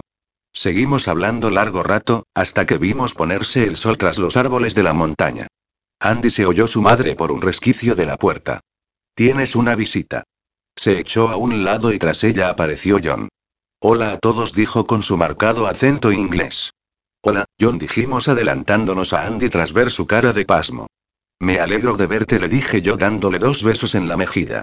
A pesar del daño que pudiera haberle hecho a mi amiga, John me caía bien. Era guapo, con el pelo castaño, y unos pequeños y amables ojos verdes. Las gafas le daban aire de intelectual y un toque inocente, que seguro haría suspirar a más de una de sus alumnas. Su sentido del humor era muy inglés, pero siempre soltaba alguna gracia que te hacía reír, y sé que fue eso, precisamente, lo que enamoró a Andy. Lárgate, John soltó Andy inexpresiva. No sé qué coño haces aquí. Tenemos que hablar, contestó él. Nosotros nos vamos ya, sugirió Mickey. No. Gritó Andy. El que se va es él. No tenemos nada de qué hablar. Está bien, me voy, dijo John compungido. Andy, me alojo en el hotel Illa, en la diagonal. Estaré hasta mañana por la tarde. Mi avión sale a las seis. Y se marchó. Andy, tía, habla con él. Dijimos todos a la vez. Me ha dado tanta pena que he estado a punto de abrazarle, dijo Mickey en plan dramático. Hasta a mí me ha dado lástima. Le dijo Claudia exasperada. Ya veremos, suspiró Andy. Y ahora largaos. Necesito pensar sin interferencias y se giró para que no viésemos sus ojos brillantes por las lágrimas. Yo me adelanté para salir, y cuando me situé en lo alto de la bonita escalera de brillante mármol, me paré en seco y tuve que agarrarme a la blanca balaustrada. Ángel hablaba con su madre y comenzaba a subir los escalones para dirigirse a la habitación de su hermana. Se me dispararon los latidos del corazón y noté la boca seca. Todavía no estaba preparada para verle de nuevo. Pero ahí estaba, con su traje gris claro y su pelo revuelto, y subiendo con su paso resuelto y firme. Al levantar la vista me vio allí parada y por un solo segundo vi un atisbo de vulnerabilidad en sus ojos claros, pero que enseguida cambió por la mirada indiferente que utilizaba, al menos conmigo. Al tenerle de nuevo tan cerca, volvieron a mi mente los recuerdos de mi mágica noche con él. En cuanto acabó de subir y se puso a mi altura, me pareció volver a sentir el tacto de su cuerpo sobre el mío y el sabor de su boca en mi lengua. Sin embargo, únicamente me miró con una mueca mordaz y se limitó a pronunciar un simple saludo. Valentina y siguió por el pasillo. Y yo me sentí morir un poco por dentro. Solo unos días antes había hecho el amor con él, joder. Sabía lo cerdo que podía llegar a comportarse con una mujer, pero me conocía desde niña, era amiga de su hermana, ¿cómo podía hacerme eso? Salí disparada y me metí en el coche esperando a que llegaran mis amigos. Y ya no me importó que me vieran. Comencé a llorar, como hacía años que no lloraba, y menos por Ángel. En cuanto entraron los dos en el coche, Claudia, comprensiva, me ofreció un Kleenex y Mickey se sobresaltó. Valen, cariño. ¿Qué te sucede? Nada, Mickey, tranquilo quiso disimular Claudia. No, no importa, Claudia dije entre sollozos y sonándome la nariz. Total, ya sabía lo cruel que podía llegar a ser, pero no puedo evitar quererle. Le quiero, joder, le quiero, ¿a quién, por el amor de Dios? gritó Mickey. A Ángel dijo Claudia echándome un cable. Madre mía. Mi pobre Valen dijo Mickey compungido acariciándome pelo. Qué extraño es el amor, soltó meditabundo. A veces se nos ponía de lo más filosófico. Pobre no dije yo recomponiéndome, más bien patética. No digas eso, bonita me decía Mickey. No pasa nada porque llores por un amor imposible. Yo lo he hecho muchas veces. ¿Sabéis, a lo largo de todos estos años, a cuántas mujeres he visto llorar por Ángel? ¿Os imagináis lo idiota que me siento al verme igual que ellas, llorando porque no me hace caso? Patética es poco. Cálmate, me dijo Claudia. Lo irás superando. Ya lo verás. No estaba yo muy de acuerdo, precisamente. La había fastidiado pero bien. ¿Cómo se me ocurrió emborracharme? ¿Cómo se me ocurrió acostarme con él? Los días siguientes no me encontré muy bien. Me sentía cansada y apática, y lo único que me mantenía expectante era saber si mi amiga lo arreglaría con John. El martes ya supe algo, aunque Andy tampoco acababa de decidirse. Se presentó en mi casa en cuanto acabé con mis compañeros de trabajo. ¿Qué pasó? ¿Fuiste a su hotel? La interrogué yo impaciente mientras nos sentábamos en el sofá. Sí, fui. Me alegro, le dije. ¿Qué te dijo? Que lo había dejado con la otra. ¿De verdad? ¿Y tú qué le dijiste? Valen, no es tan fácil. Ya no puedo confiar en él. Ahora me pasaría la vida pensando si la distancia le hará caer en brazos de otra en cualquier momento. Y entonces. Nos hemos dado un tiempo. Sonó el timbre de la puerta y me levanté a abrir mientras seguía escuchando a mi amiga. Cuando abrí me quedé sin habla. Era Gal. ¿Puedo pasar? Me dijo con cara traviesa. Claro y entró. Gal. Lo abrazó Andy. ¿Dónde te habías metido? Hola, preciosa. Me han dicho que un inglés infame no se ha comportado bien contigo. Ya te lo ha contado mi hermano, dijo poniendo los ojos en blanco. Recuerda que ya no hace falta que me hagáis de hermano mayor. Soy mayorcita. Y ahora cogió su bolso y se dirigió a la puerta. Os dejo. Seguro que tendréis cosas de qué hablar. Cuando Andy se marchó, me quedé un momento sin saber qué decir. Fui consciente de que llevaba un viejo vaquero y una camiseta, iba descalza y con las gafas. Pensaba que te había idealizado, pero eres aún más guapa de lo que recordaba. ¿Y por eso has desaparecido tres semanas? Lo siento, hizo una mueca. Pedí vacaciones en mi trabajo, pero me hicieron volver por un problema. No pueden hacer nada sin mi bromeo para distender el ambiente. Lo miré y seguí viéndolo muy atractivo, pero no de la misma manera que antes de irse. Que antes de mi noche con Ángel. Volví a pensar en lo curioso de las coincidencias. Si mi amiga no se hubiera presentado aquella tarde, si no hubiese ido a casa de mi madre, si él no hubiese tenido que marcharse y, sobre todo, si no me hubiese presentado yo sola en la taberna de beber como un cosaco. Tal vez ahora la historia sería distinta. Tal vez me habría liado con Gal. Tal vez habría relegado a Ángel a un rincón de mi mente. Tal vez, tal vez, pero las cosas habían sucedido así y no se podían cambiar. ¿Quieres algo de beber? Una cerveza estaría bien. Gracias. Hablamos de Andy y de mi trabajo. Curiosamente, del suyo nunca había hablado. No sabía mucho de él, realmente. Seguía teniendo un toque de misterio que me hacía sentirle un poco más lejos. Y él notó mi frialdad. Siento mucho haber tenido que marcharme, Valen. Me gustaría volver a salir contigo para volver a ganarme tu confianza. No sé, Gal. Estoy bien contigo, pero te marchaste, y ahora, no sigas. Déjame a mí. Mañana te volveré a traer la comida y empezaremos desde el principio. Se levantó, me dio un suave beso en los labios y se marchó. Al día siguiente me esperaba, como la otra vez, a la salida del metro en la Plaza Cataluña, y con una bolsa en la mano. No tenía hambre y tenía el estómago un poco revuelto, pero agradecí de nuevo su encantador gesto. Hola, Cherie. Te traigo una suculenta ensalada, para alimentarte mejor. ¿Y estas tres semanas cómo he podido sobrevivir? ¿Cuánto tiempo vas a seguir castigándome? Ya en casa, volvió a prepararme la mesa, esta vez con una ensalada con queso y nueces. Pero fue acercarme al plato, y en cuanto me dio el olor del queso, comenzaron a darme arcadas. Salí disparada hacia el cuarto de baño y me arrodillé frente al inodoro para vomitar. Valen. ¿Qué te ocurre? ¿Estás bien? Me decía preocupado desde la puerta del baño. Será mejor que no veas esto, por favor, le dije avergonzada. Tranquila sin hacerme caso, mojó una toalla, se acercó a mí y me la pasó por el rostro mientras me echaba el pelo hacia atrás.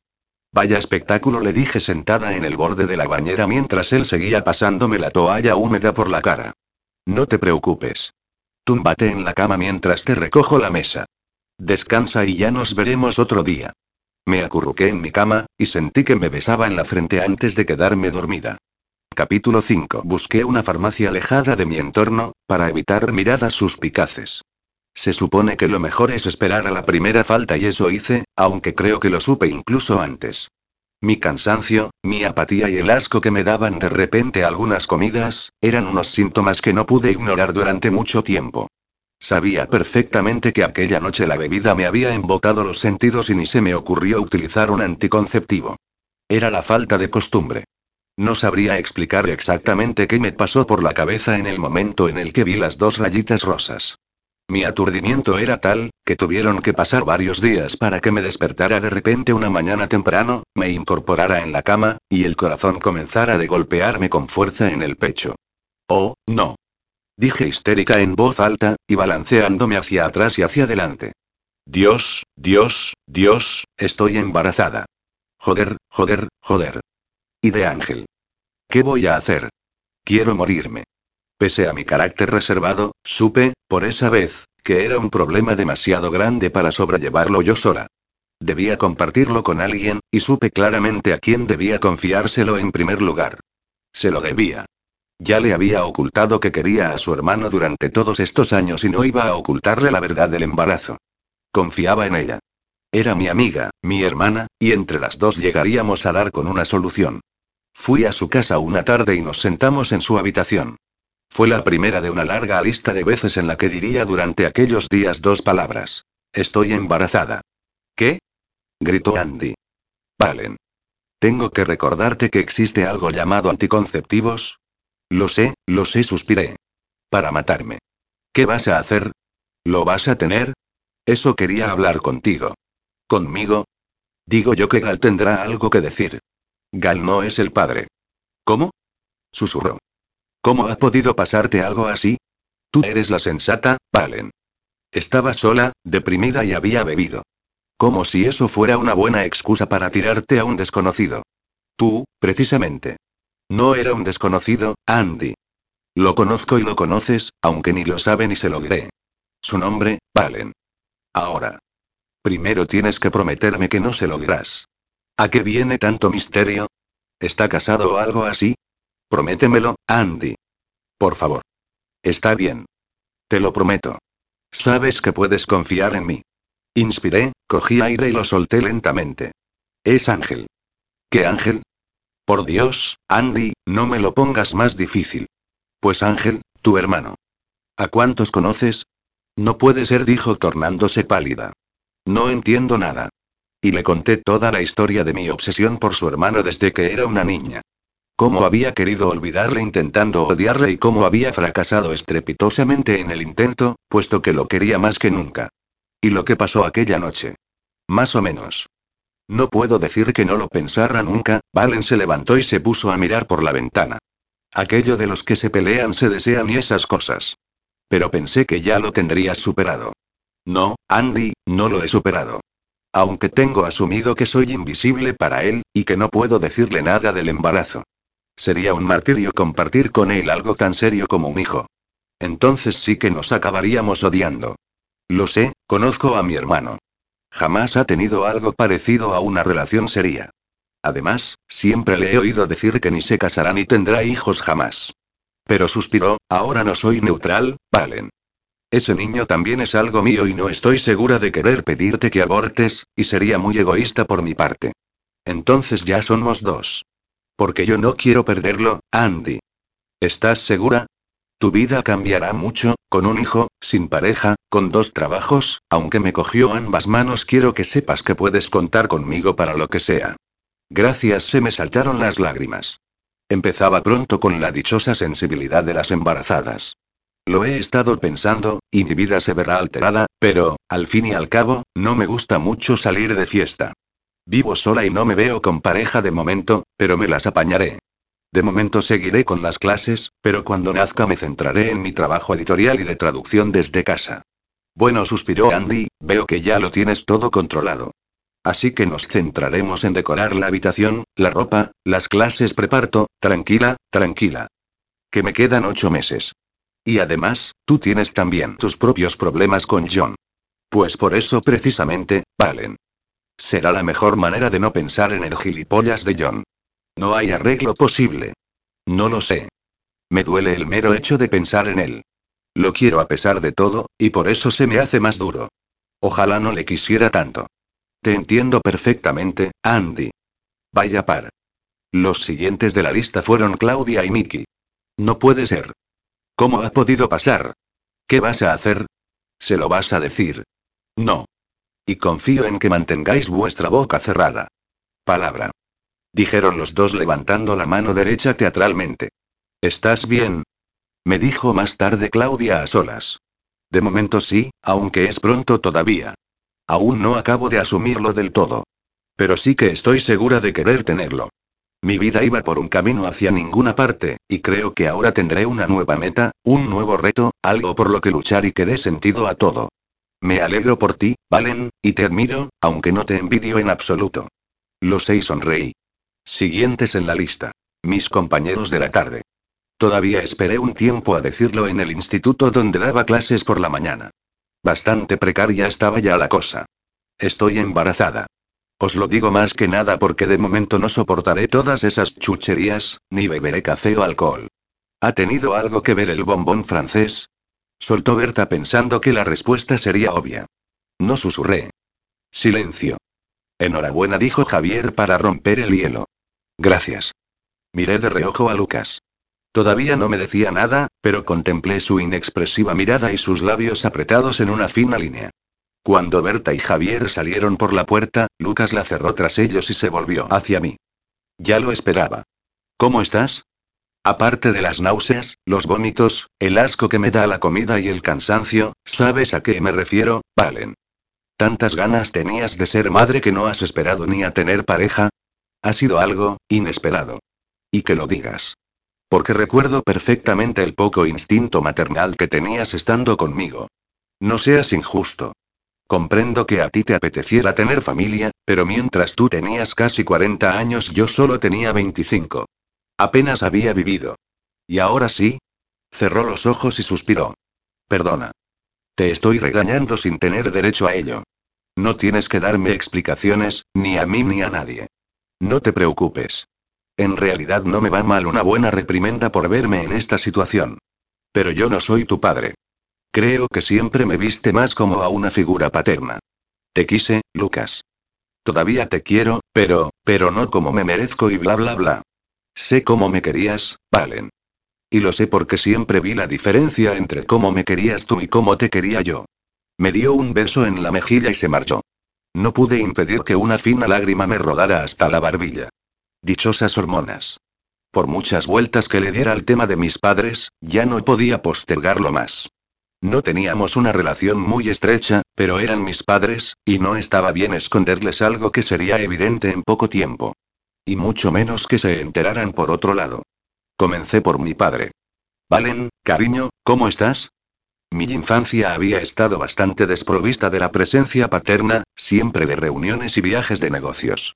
Aún así, su voz me proporcionaba cierta seguridad, como cuando su fuerte mano agarraba firmemente la mía las pocas veces que me llevó a algún parque de atracciones y me subía en el coche más bonito que hubiera de las princesas Disney. Bien, papá. ¿Y vosotros? Un poco agobiados. Ahora les ha dado por investigar mi empresa. Deben de creer que transporto drogas o algo así. ¿Ha ido alguien a hacerte algunas preguntas? No quiero que te molesten. No, papá, tranquilo. Te he llamado por un asunto un tanto delicado pero personal. Respiré un momento. Vas a ser abuelo. Valen, cariño. Eso es estupendo. Pero no tengo pareja, papá. ¿Y quién soy yo para juzgarte? Eres una persona cabal y responsable. Tus motivos tendrás para seguir adelante con ello. Sé que no he sido el mejor padre, pero me siento muy orgulloso de ti, de que hayas escogido lo que quieres hacer. Eres la más valiente de la familia. No creo, papá, agarré más fuerte el teléfono para no emocionarme. Bonitas palabras, pero no lo veo así. ¿Que no? Pues yo creo que sí, desde el momento en que decidiste valerte por ti misma, cuando lo más fácil hubiese sido llevar la vida cómoda de tu madre y vivir de la asignación que le pasó. Así que, adelante, busca tu camino o luego te arrepentirás de no haberlo hecho. Gracias, papá. Un beso. Más lágrimas. Uf, decidí esperar un poco más para decírselo a mi madre. No quería ni imaginar cuál podría ser su reacción. Todavía tenía tiempo. Lágrimas aparte, intenté volver aquellos días a la normalidad. Lo único que tenía que hacer era cuidarme y concertar visitas de control. Mi primera visita con la comadrona me pareció un tanto extraña, surrealista, como si la que estaba allí respondiendo a las preguntas fuese otra persona y no yo. Respondí mecánicamente sobre datos personales, familiares y de mis hábitos. Me pesaron, midieron y tomaron la tensión. El momento tenso para mí llegó al preguntarme por el padre. No hay padre, estoy sola. ¿Estás segura de querer tenerlo? Sí, completamente. A partir de aquí, el ambiente se relajó y fueron muy comprensivas y amables conmigo. Luego me programaron una analítica y una ecografía, me recetaron ácido fólico y me llenaron de folletos y papeles, donde exponían algunos cuidados básicos durante el embarazo, como la alimentación, ejercicio suave y vida sana. Tienes que vigilarte. Tu peso es demasiado bajo. Recuerda que aunque no tengas que comer por dos, sí debes hacerlo para dos. Sí, claro, lo intentaré. Aunque no tengo apetito y todo me dan náuseas. Come pan tostado por la mañana y toma zumos o yogures si la leche caliente te resulta pesada. Come poco y varias veces al día. Pero come me dijo señalándome con el dedo índice y mirándome por encima de las gafas apoyadas en la punta de su nariz. Sí, señora, me dieron ganas de hacerle un saludo militar. Cogí todos aquellos papeles, mi nueva cartilla y me marché sintiendo la mirada de advertencia en mi espalda. En lugar de coger algún tipo de transporte, fui caminando hasta mi casa. Se suponía que andar era bueno para las embarazadas. Al llegar al portal, una familiar figura apoyada sobre el arco de la entrada parecía estar esperándome. Hola, Gal. Hola, Valen. No te he visto salir del metro y no me contestabas al móvil. ¿Estás bien? Sí, claro. ¿Quieres subir? Dije sacando mis llaves del bolso y subiendo el volumen de llamada del móvil. No, tengo que irme. Pero he pensado que como mi comida ahora te hace vomitar, quería volver a invitarte a cenar. No seas tonto, sonreí. Eres un excelente cocinero, dudé un instante y sopesé la respuesta a su invitación. Me apetecía estar con él, pero tenía que ser sincera. Aprovecharía para hablar con él esa noche. Muy bien, iré contigo a cenar si esta vez eliges tú el restaurante y Ángel no aparece por allí. Trato hecho. A las siete y media.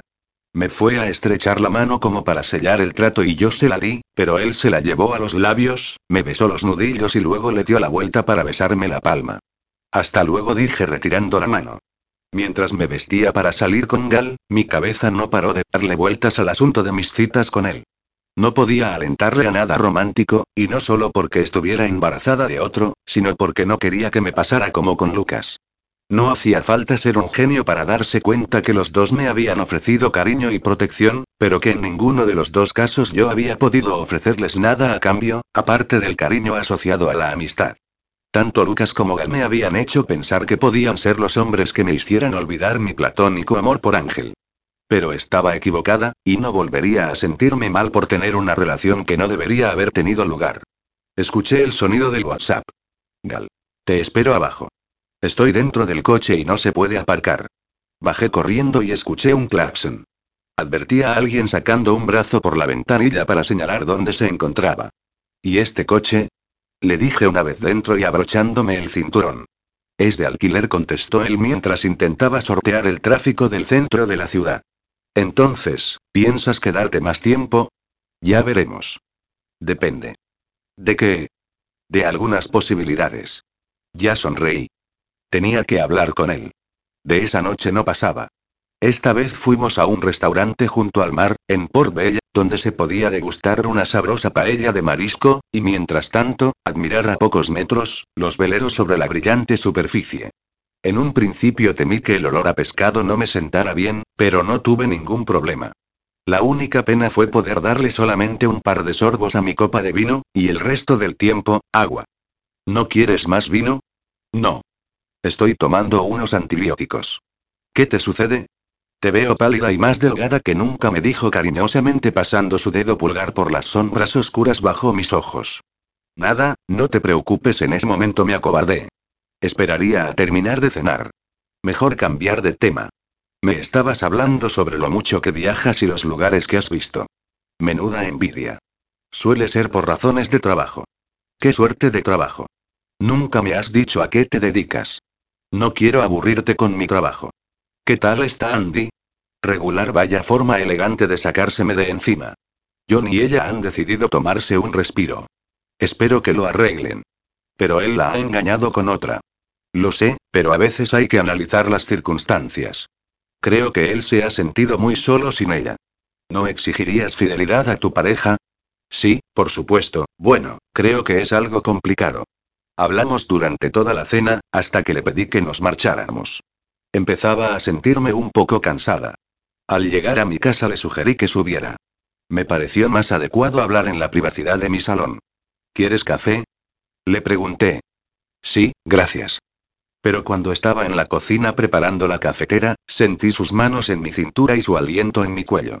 Cherry, te he echado de menos todos estos días. Gal, espera, le dije volviéndome de cara a él. Pero él acalló mis protestas poniendo sus labios sobre los míos. No podía negar que me gustaba que me besara, puesto que era un hombre muy atractivo y cariñoso, pero no pude continuar. Un rostro de ojos claros y sonrisa sardónica se coló en mi mente.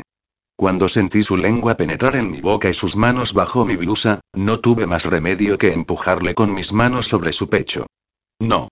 Para. Por favor, Gal, ¿qué pasa, Valen? Dijo contrariado. Pensé que te gustaba. Y me gustas. Eres perfecto para cualquier mujer, pero no para ti. Sus ojos ambarinos parecieron apagarse. No es eso, es, yo, deja de buscar excusas. No es necesario. Estoy embarazada, suspiré. Lo solté así, de repente, sin pensar. Gal me miró más asombrado que si me hubiese vuelto una masa verde y enorme como Urk. Parece que has estado muy ocupada en mi ausencia. No es lo que piensas. Fue con, un antiguo novio de la universidad. ¿Y dónde está él? Lo voy a tener yo sola. Ya veo se pasó las manos por el pelo. Mon Dieu, Valen. Embarazada. Será mejor que me marche. Me quedé mirando la puerta cerrada por donde acababa de salir el hombre que podía haber cambiado mi vida. Capítulo 6. Este me parece ideal, Valen dijo Mickey. Parece que te encuentres en medio del cielo. Estábamos de nuevo los cuatro en la taberna, mirando catálogos de habitaciones infantiles. Me enternecía observar el entusiasmo de mis amigos, haciéndome recordar que no estaba sola, que la falta de un padre sería menos complicada. ¿Y este? dijo Andy. Al menos, mi embarazo había servido para devolverle el ánimo. Es más clásico, pero me encanta que tenga tantos colores. Cuando yo fui a dar mi opinión, percibí el sutil movimiento del codo de Mickey sobre Claudia. Me un instante. Eso solo podía significar una cosa. Ángel estaba allí. Y aunque era algo que tenía que pasar tarde o temprano, no pude evitar que mi corazón se acelerara, solo que lo disimulé perfectamente. No hace falta que disimuléis. Algún día tenía que volver a entrar aquí. Viene acompañado Mickey me miró como si acabara de decirme que había muerto alguien. ¿Y qué esperabais? Dije. ¿Que viniera a confesarme su amor? Lo dije de forma despreocupada, pero sentí una punzada en el pecho al decirle esas palabras. Ya viene, ya viene. Y con otra rubia siguió diciendo Mickey sin mover los labios. ¿Qué le pasa a este hombre con las morenas? ¿Es algún tipo de trauma? Cállate. Susurramos todas a la vez. ¿Qué tal? Dijo escuetamente Ángel más serio que de costumbre. Andy, dile a mamá que mañana no iré a comer a casa. ¿Por qué? Es domingo. Tengo otros planes. ¿Nos vamos ya, precioso mío? Dijo la rubia haciendo un mohín y abrazándose más a él. Estoy hablando, ¿no me ves? ¿O es que te cuesta pensar y escuchar al mismo tiempo? Y la separó de él bruscamente. Todos nos quedamos boquiabiertos. Era la primera vez que veíamos a Ángel comportarse de una forma tan borde con uno de sus ligues. Más que borde, había sido cruel. Tranquilo le apaciguó Andy, no pasa nada. Ya lo diré en casa. Y salieron por la puerta, él delante y ella detrás como un perrito faldero. Madre de Dios, dijo Mickey con unos de sus gestos cargados de pluma. ¿Qué le pasa a tu hermano? No creo que sea por falta de mujeres. No entiendo, dijo Andy consternada. Mi hermano no suele ser así, la miré significativamente.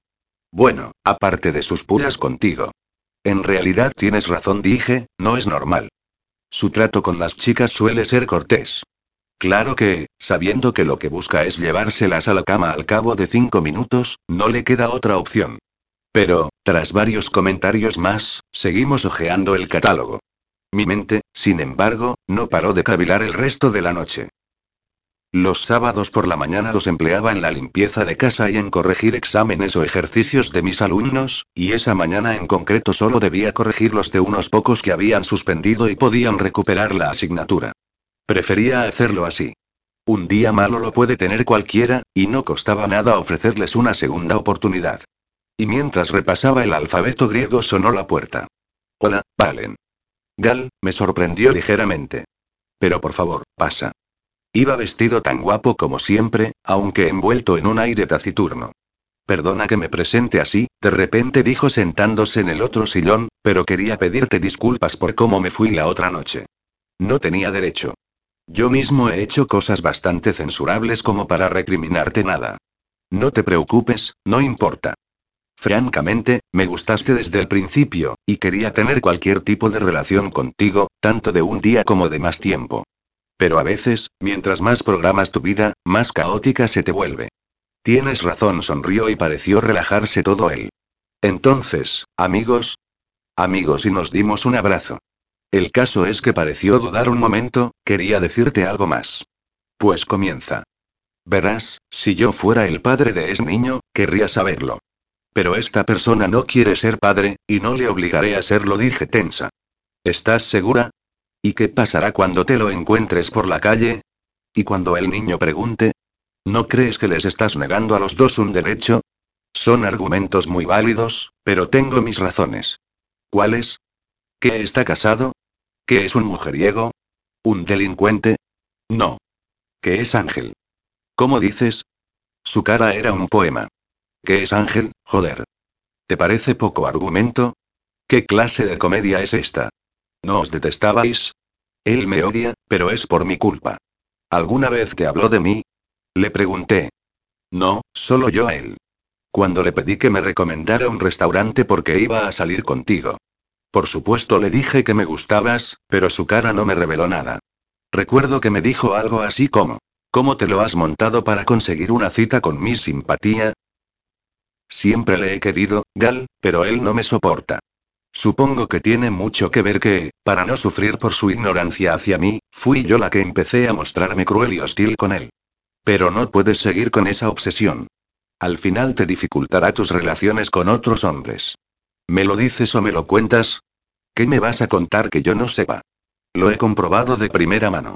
De todos modos, sigo pensando en lo que te dije antes. Deberías decírselo. Por favor, no le digas nada. Por supuesto que no. ¿Por qué tú se lo dirás antes? ¿Cómo se puede pasar tanto calor en un probador? Sobre todo cuando nos metemos dos mujeres dentro y una de nosotras no para de probarse ropa. Valen, sé que no es el momento ni el lugar, decía Andy mientras asomaba la cabeza por el cuello de un bonito vestido negro de punto, pero ya no puedo esperar más para decirte algo. Pues dímelo ahora. Creo que le tienes que decir lo del embarazo a mi hermano. Tú también. ¿Quién más te lo ha dicho? Gal. Vino a mi casa para decírmelo. ¿Lo ves? Ya somos dos. Y seguro que no seríamos los únicos si lo preguntáramos por ahí. ¿Es que piensas hacer una encuesta? ¿En serio, Valen? ¿Qué pasará cuando estés un día en mi casa y él se presente también? ¿Salir por la puerta de atrás? ¿Y cuando crezca mi sobrino o sobrina? Querrá saber quién es su padre. Y ahora que lo pienso, ni siquiera podrá llamarme tía. Vale, vale, para. Sé que tenéis razón, pero no paro de imaginarme a tu hermano mirándome con desprecio para decirme. ¿Y a mí qué me importa? Lo sé, y seguramente te diga algo parecido, pero a partir de ahí ya no podrás hacer nada. Tú ya habrás cumplido. Y por lo menos le podrás decir a ese niño. Mira, ese señor tan guapo es el capullo de tu padre. Ya veremos, suspiré. Lo pensaré. Y ahora, sigue probándote esos vestidos tan monos y que yo no podré ponerme hasta dentro de mil años. Tomé los ferrocarriles catalanes y me bajé en la parada de Avenida del Tibidabo, para rodear la Plaza Kennedy y bajar por la calle Balmes. Fui en busca del número de portal que me había dado Andy y me dispuse a encarar el domicilio de Ángel. La entrada era una enorme puerta con cristales oscuros bordeados de forja con intrincadas formas, haciendo juego con el resto del bonito y elegante edificio de estilo modernista. Me detuve un momento antes de entrar. Había pensado mucho en el tema y llegado a la conclusión de que era lo que debía hacer. Mis amigos tenían razón cuando me habían aconsejado o casi ordenado que se lo contara, que me quedaría más tranquila, puesto que no podía pasarme la vida esquivando a Ángel. Alguien abrió la puerta y apareció ante mí un hombre bien parecido de pelo canoso con un largo abrigo gris de botones dorados y gorra a conjunto. ¿La señorita iba a entrar? Sí, claro, titubeé. Gracias. ¿Me puede decir el domicilio al que se dirige?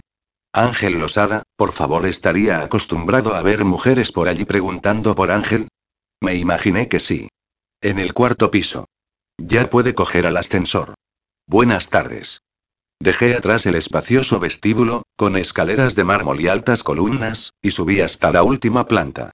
De pronto, sentí que me faltaba el aire, y estuve a punto de volver a darle al botón para bajar, pero inspiré varias veces e intenté calmarme. Había ensayado mil veces lo que iba a decirle, pero, como suele pasar, en ese momento no recordaba ni una palabra. Me planté frente a la puerta y toqué el timbre. Pensé que tal vez no estaría, pero era una auténtica tontería, puesto que Andy ya le había advertido de mi visita y habían quedado en esa misma hora. Mi cerebro ya no razonaba coherentemente. ¿Qué habría pensado Ángel de mi inesperada visita? Se abrió la puerta y ahí estaba él. Pasa, Valentina, ¿o piensas quedarte ahí todo el día mirando las musarañas? De lo más agradable conmigo. Para variar. Hola, Ángel.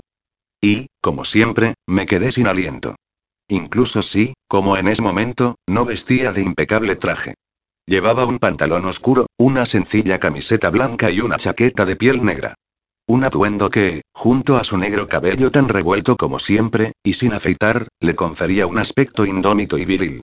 Desde que me llamó mi hermana para decirme que querías verme en mi casa para hablar, me he sentido intrigado.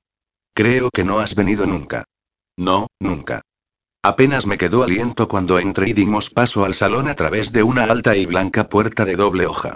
Era una auténtica maravilla, el piso con el que siempre había soñado.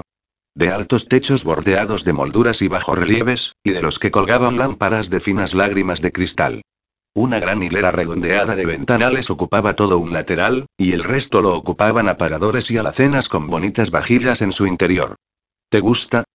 Me preguntó Ángel, que parecía tan ensimismado como yo. Oh, Ángel, me encanta. Es el más hermoso lugar para vivir que he visto nunca. Si quieres tomar algo podemos ir a la cocina. No, gracias. No me apetece. Solo será un momento. ¿Te importa si hablamos en ese rincón? Siempre he querido tener una mecedora como esa. Claro. Desde que había entrado me había llamado la atención ese acogedor rincón de lectura, en un mirador circular, donde había una mecedora, una lámpara y una mesita redonda cubierta por un tapete estampado. Tras ella, una estantería hasta el techo y saturada de libros que invitaban a hojearlos y pasarte allí las horas. Me senté en la mecedora y Ángel se apoyó en el borde de la mesa, cruzando los brazos y los pies. Mientras me mecía, cerré los ojos y sentí el tenue calor de los últimos rayos de sol de la tarde. Al abrir los ojos me topé con la zona de su entrepierna, que quedaba justo en mi ángulo de visión. Sentí una necesidad casi visceral de acercar mi rostro y hundirlo en esa abultada parte de su cuerpo, de agarrarlo por las caderas para acercarme más y más, y sentir su tacto y su olor íntimo, tú dirás me dijo con voz suave. ¿Estaba sonriendo? Oh, Dios. ¿Se me habría notado lo acalorada que me había puesto? ¿Sería el embarazo la causa de mi lujuria instantánea, mezclado con la necesidad que había sentido toda mi vida por ese hombre? Intenté centrarme. El tema era bastante serio. No sé por dónde empezar. El caso es que, yo, nosotros, Valentina, relájate. Supongo que si has decidido venir a mi casa tú sola es por algo importante. Así que adelante. No me como a las mujeres. Al menos en sentido literal y me sonrió con arrogancia. No me interesan tus rollos con las mujeres, aunque algo de relación tiene inspiré una buena bocanada de aire. Estoy embarazada. Antes de que digas nada, quiero que sepas que no vengo a exigirte nada, en absoluto. Solo he creído que debías saberlo, que tenías derecho, aunque pienso criarlo yo sola. Silencio. Solo se escuchaba mi respiración acelerada. Ya lo había soltado, pero él no decía nada. Su cara parecía tallada en piedra, inexpresiva, aunque un brillo en el fondo de sus ojos claros pareció esconder una pequeña llama de furia. ¿Vas a tenerlo? Fue lo primero que dijo. Sí. Como ya te he dicho, no te pediré nada y griega. Basta. Cállate ya. ¿A eso has venido? ¿Tan niño te parece el tema? Y haz el favor de no volver a hacerme callar, y menos a gritos no recordaba a Ángel gritándole a nadie. Con sus comentarios mordaces ya te dejaba fuera de combate. ¿Qué es lo que pasa? Gal se marcha y pasa del tema. No es suyo. Solo he estado contigo en mucho tiempo y ya me he arrepentido mil veces. Seguro que no más que yo su comentario me dolió en el alma. Parece ser que no eres la mojigata que yo creía, y que te vas acostando por ahí con cualquiera me dijo con desprecio. ¿Por qué dices eso? ¿Te estás pasando, Ángel? No. Tú sí que te estás pasando, viniendo a mi propia casa para endosarme un embarazo del que yo no tengo nada que ver. ¿Cómo que no? ¿Por qué piensas que no es tuyo? ¿Por qué tengo hecha la vasectomía, joder? ¿Cómo? Susurré. Eso no te lo esperabas, ¿verdad? Pero, ¿qué clase de hombre soltero de 35 años se hace una vasectomía? La clase de hombre que quiere evitar que le engañe una puta mentirosa como tú. Eres un maldito cabrón. Fui a darle una bofetada, pero me agarró fuertemente de la muñeca a medio camino. Tú sí que te la mereces, pero aún no he caído tan bajo como para pegar a una mujer. Me importa una mierda tu vasectomía. No he estado con nadie más, así que algo falla aquí. Y suéltame. Primero vas a escucharme. Me operé para librarme de mujeres que pensaban que yo les solucionaría la vida o a las que les parezco un bonito trofeo. Ya he tenido dos demandas de paternidad que han resultado falsas. Pero nunca imaginé que tú te comportarías como cualquiera de esas golfas. ¿Qué ocurre? ¿Te has cansado de vivir sin el dinero de papá? De repente todo se volvió borroso y solo veía puntos rojos. Era el preludio de la oleada de furia que me inundó. Eres un hijo de puta, Ángel. Maldigo el momento en que se me ocurrió venir, ya que para ti no existen las personas, sino tú y solo tú. Pues quédate contigo mismo y que te aproveche. Hacía tiempo que no me sentía tan llena de odio. Me das lástima, ¿sabes? Parece que lo tengas todo y no tienes más que un enorme piso vacío y una multitud de mujeres descerebradas que pasan por tu cama y no te aportan nada. Lárgate de mi casa, Valentina. Y procura no volver a cruzarte en mi camino. Por supuesto.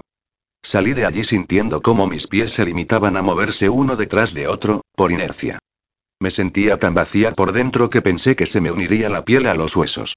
Salí por el portal a la calle e intenté inhalar el aire nocturno, aunque con el sonido que emitía mi rápida respiración creí que en cualquier momento me pondría a hiperventilar.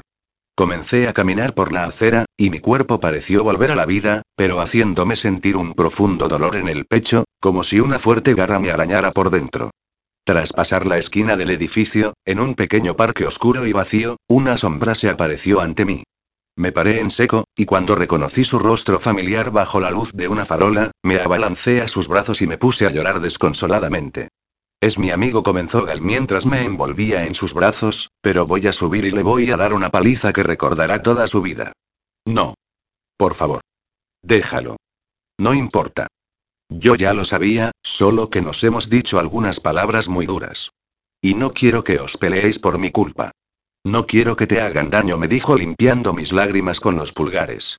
Se me pasará. ¿Me acompañas a mi casa, por favor? Lo que quieras, Valen. Cualquier cosa. Gracias, sonreí. Solo necesito que estés a mi lado. Será un placer. Capítulo 7. Aún no puedo creer que mi hermano te dijera todas esas cosas, Valen. Aunque le haya roto el corazón a más de una y él haya pasado de ellas, a ti te conoce de toda la vida. ¿Qué cree que le vas a exigir, cuando todos sabemos de sobra el tipo de vida que llevas teniendo un padre forrado? Yo tampoco lo tengo muy claro, Andy, pero nunca lo había visto así de enfadado y exaltado, sin dejar de gritar e insultar. Aunque yo tampoco me callé y le dije unas cuantas verdades que se merecía. Pero no me siento bien por habérselas dicho. No logro quitarme de la cabeza su rostro reflejando conmoción, incluso angustia. Es humano, después de todo. Lo siento porque es mi hermano y le quiero, pero no apruebo su comportamiento.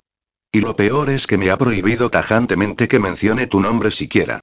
Creo que me esquiva y pasan los días sin que aparezca por casa ni de visita. Espero no causar ningún problema entre vosotros. Claro que no. Seguro que a la que salga con unas cuantas chicas más volverá a ser el mismo engreído de siempre. Gracias por recordármelo. Lo siento, Valen. A veces olvido que le sigues queriendo, a pesar de todo. Después de lo que te soltó y resulta que te sientes mal por lo que le dijiste tú a él. No tengo remedio, sonreí sin convicción. ¿Quieres que me pase un rato por tu casa para darte compañía? Si no te importa, en estos momentos necesito hablar con mi madre. Aunque nunca haya ejercido como tal, creo que su presencia me infundirá algo de seguridad.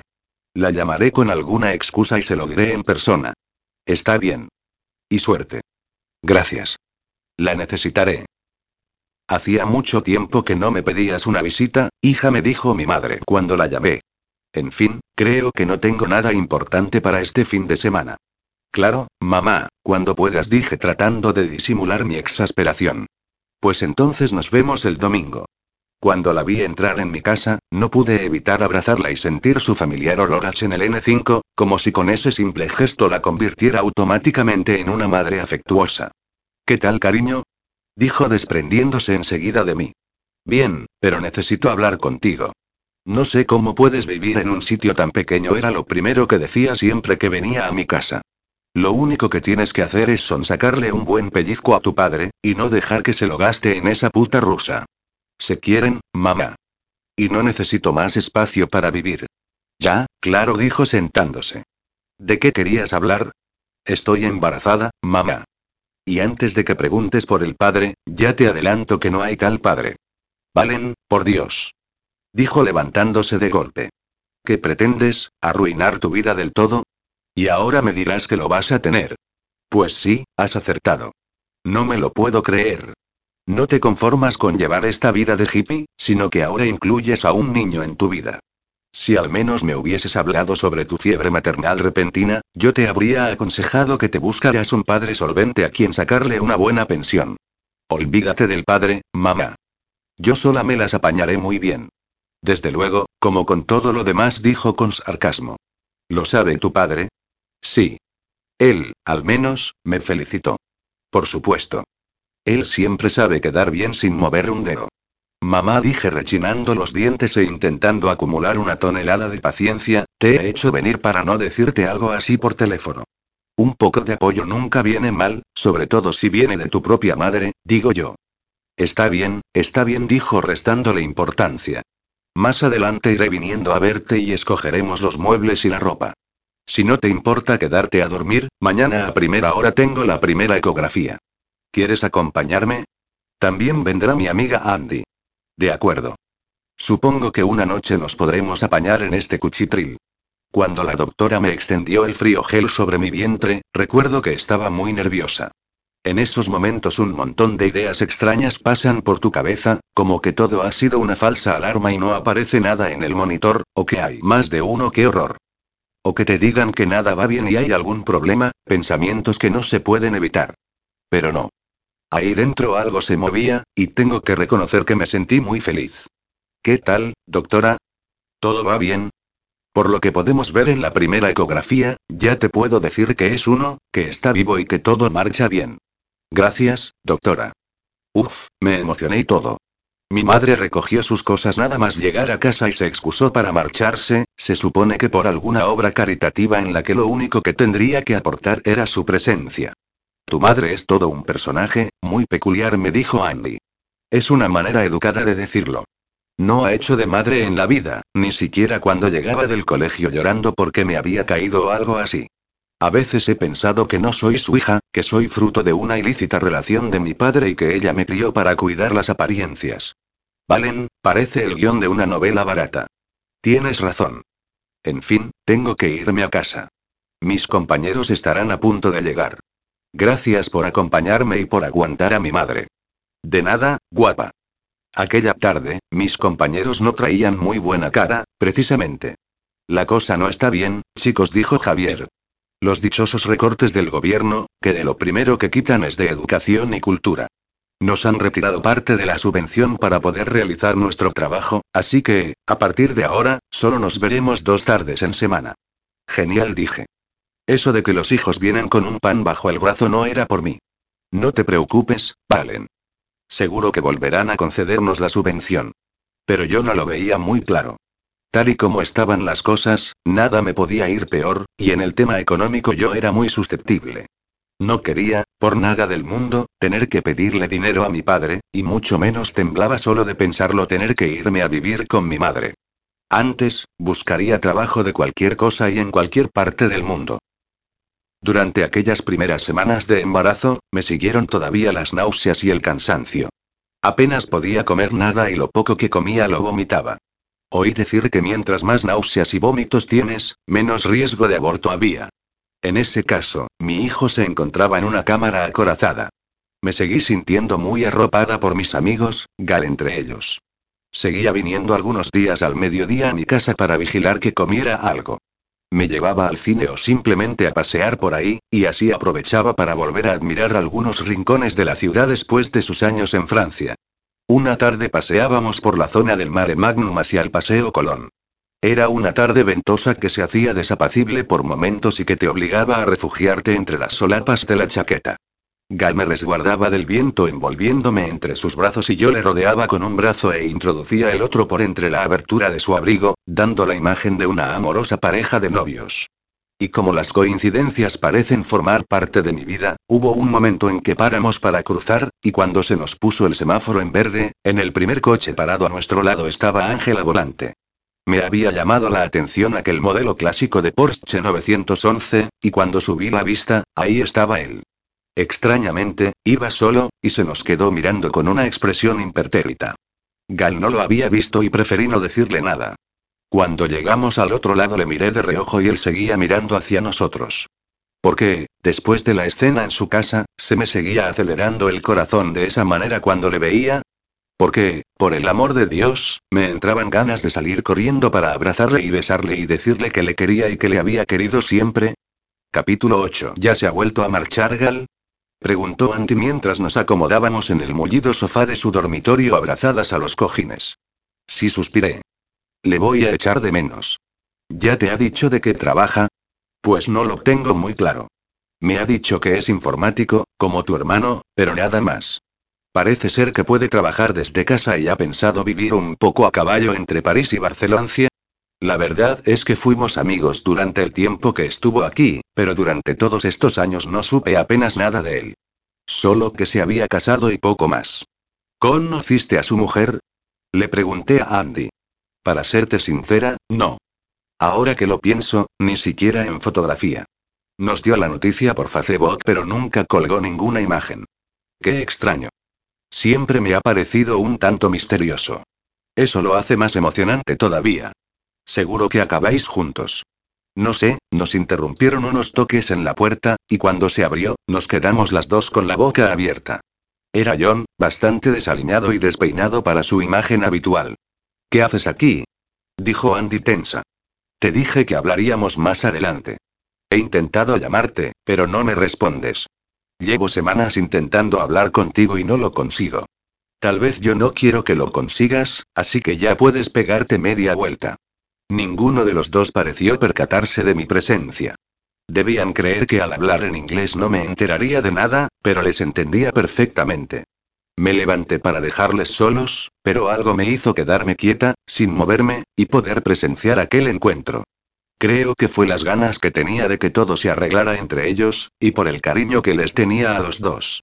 No, Andy, no pienso irme. No tengo nada de qué hablar contigo y. Déjame terminar. Yo sí tengo algo que decir.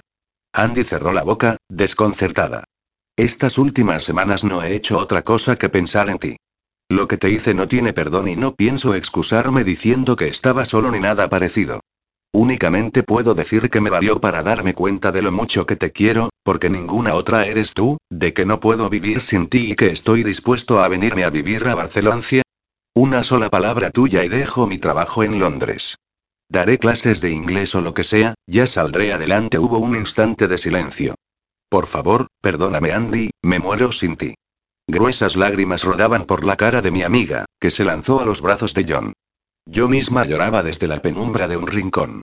Oh, John, yo también te quiero y te añoro. Decía Andy mientras besaba a John por todas partes. Te quiero, te quiero, te quiero, y se fundieron en un largo y cálido beso. Me pareció que empezaban a trajinar con sus ropas. Era el momento de marcharse, y lo hice llorando de felicidad. Capítulo 9. A través del ventanal de su dormitorio, Ángel contemplaba el paisaje nocturno de la ciudad. En la quietud de la noche, sol o algún que otro taxi con su luz verde pasaba por la calle a aquellas horas. El suelo de mármol filtraba el frío a través de las plantas de sus pies hacia el resto de su cuerpo, pero él apenas era consciente. Un leve gemido sonó tras él. Se giró hacia su cama, pero solo pareció ser un suspiro dentro del sueño profundo de la mujer que dormía bajo las sábanas. Fue una suerte que cayera en sus brazos totalmente borracha, aunque tuviera que arrastrarla a su casa al no saber ni dónde vivía. Últimamente se había convertido en algo normal durante sus salidas nocturnas, en las que él solo pretendía tomar una copa. Pero las mujeres se acercaban a él enseguida y no le quedaba otro remedio que rechazarlas elegantemente o meterlas en un taxi que las llevara a su casa si bebían más de la cuenta. Eso sería lo que haría en cuanto aquella se despertara y le dijera dónde vivía. La gente creía que se acostaba con cualquiera, que cada día metía a una mujer distinta en su cama, y él no había querido sacarles de su error. Prefería que creyeran eso a que pensaran que solo lo hacía cuando su cuerpo ya no podía más, porque una pequeña e insolente mujer le robaba el pensamiento, la razón y la cordura, pero que ella no le soportaba ni lo había soportado nunca. ¿Cuánto tiempo hacía que no se acostaba con una mujer? Lo sabía perfectamente. Desde que lo hizo con Valentina. Esa noche había marcado un principio y un fin en su vida. Llevaba muchos años en los que todo había estado bajo control, acercándose solo a mujeres rubias de grandes pechos, todo lo contrario a ella. Y ella era única, tan menuda, con su largo cabello tan negro, su piel translúcida y sus ojos azul oscuro, tan grandes e inocentes. Aquella noche tenía que haberla rechazado. Estaba bebida, solo buscaba un poco de afecto, y seguro que se arrepintió en cuanto se despertó. Pero no pudo resistirse a esa mirada, a ese dulce olor a vainilla que usaba desde niña, y a tantos años de anhelo y deseo.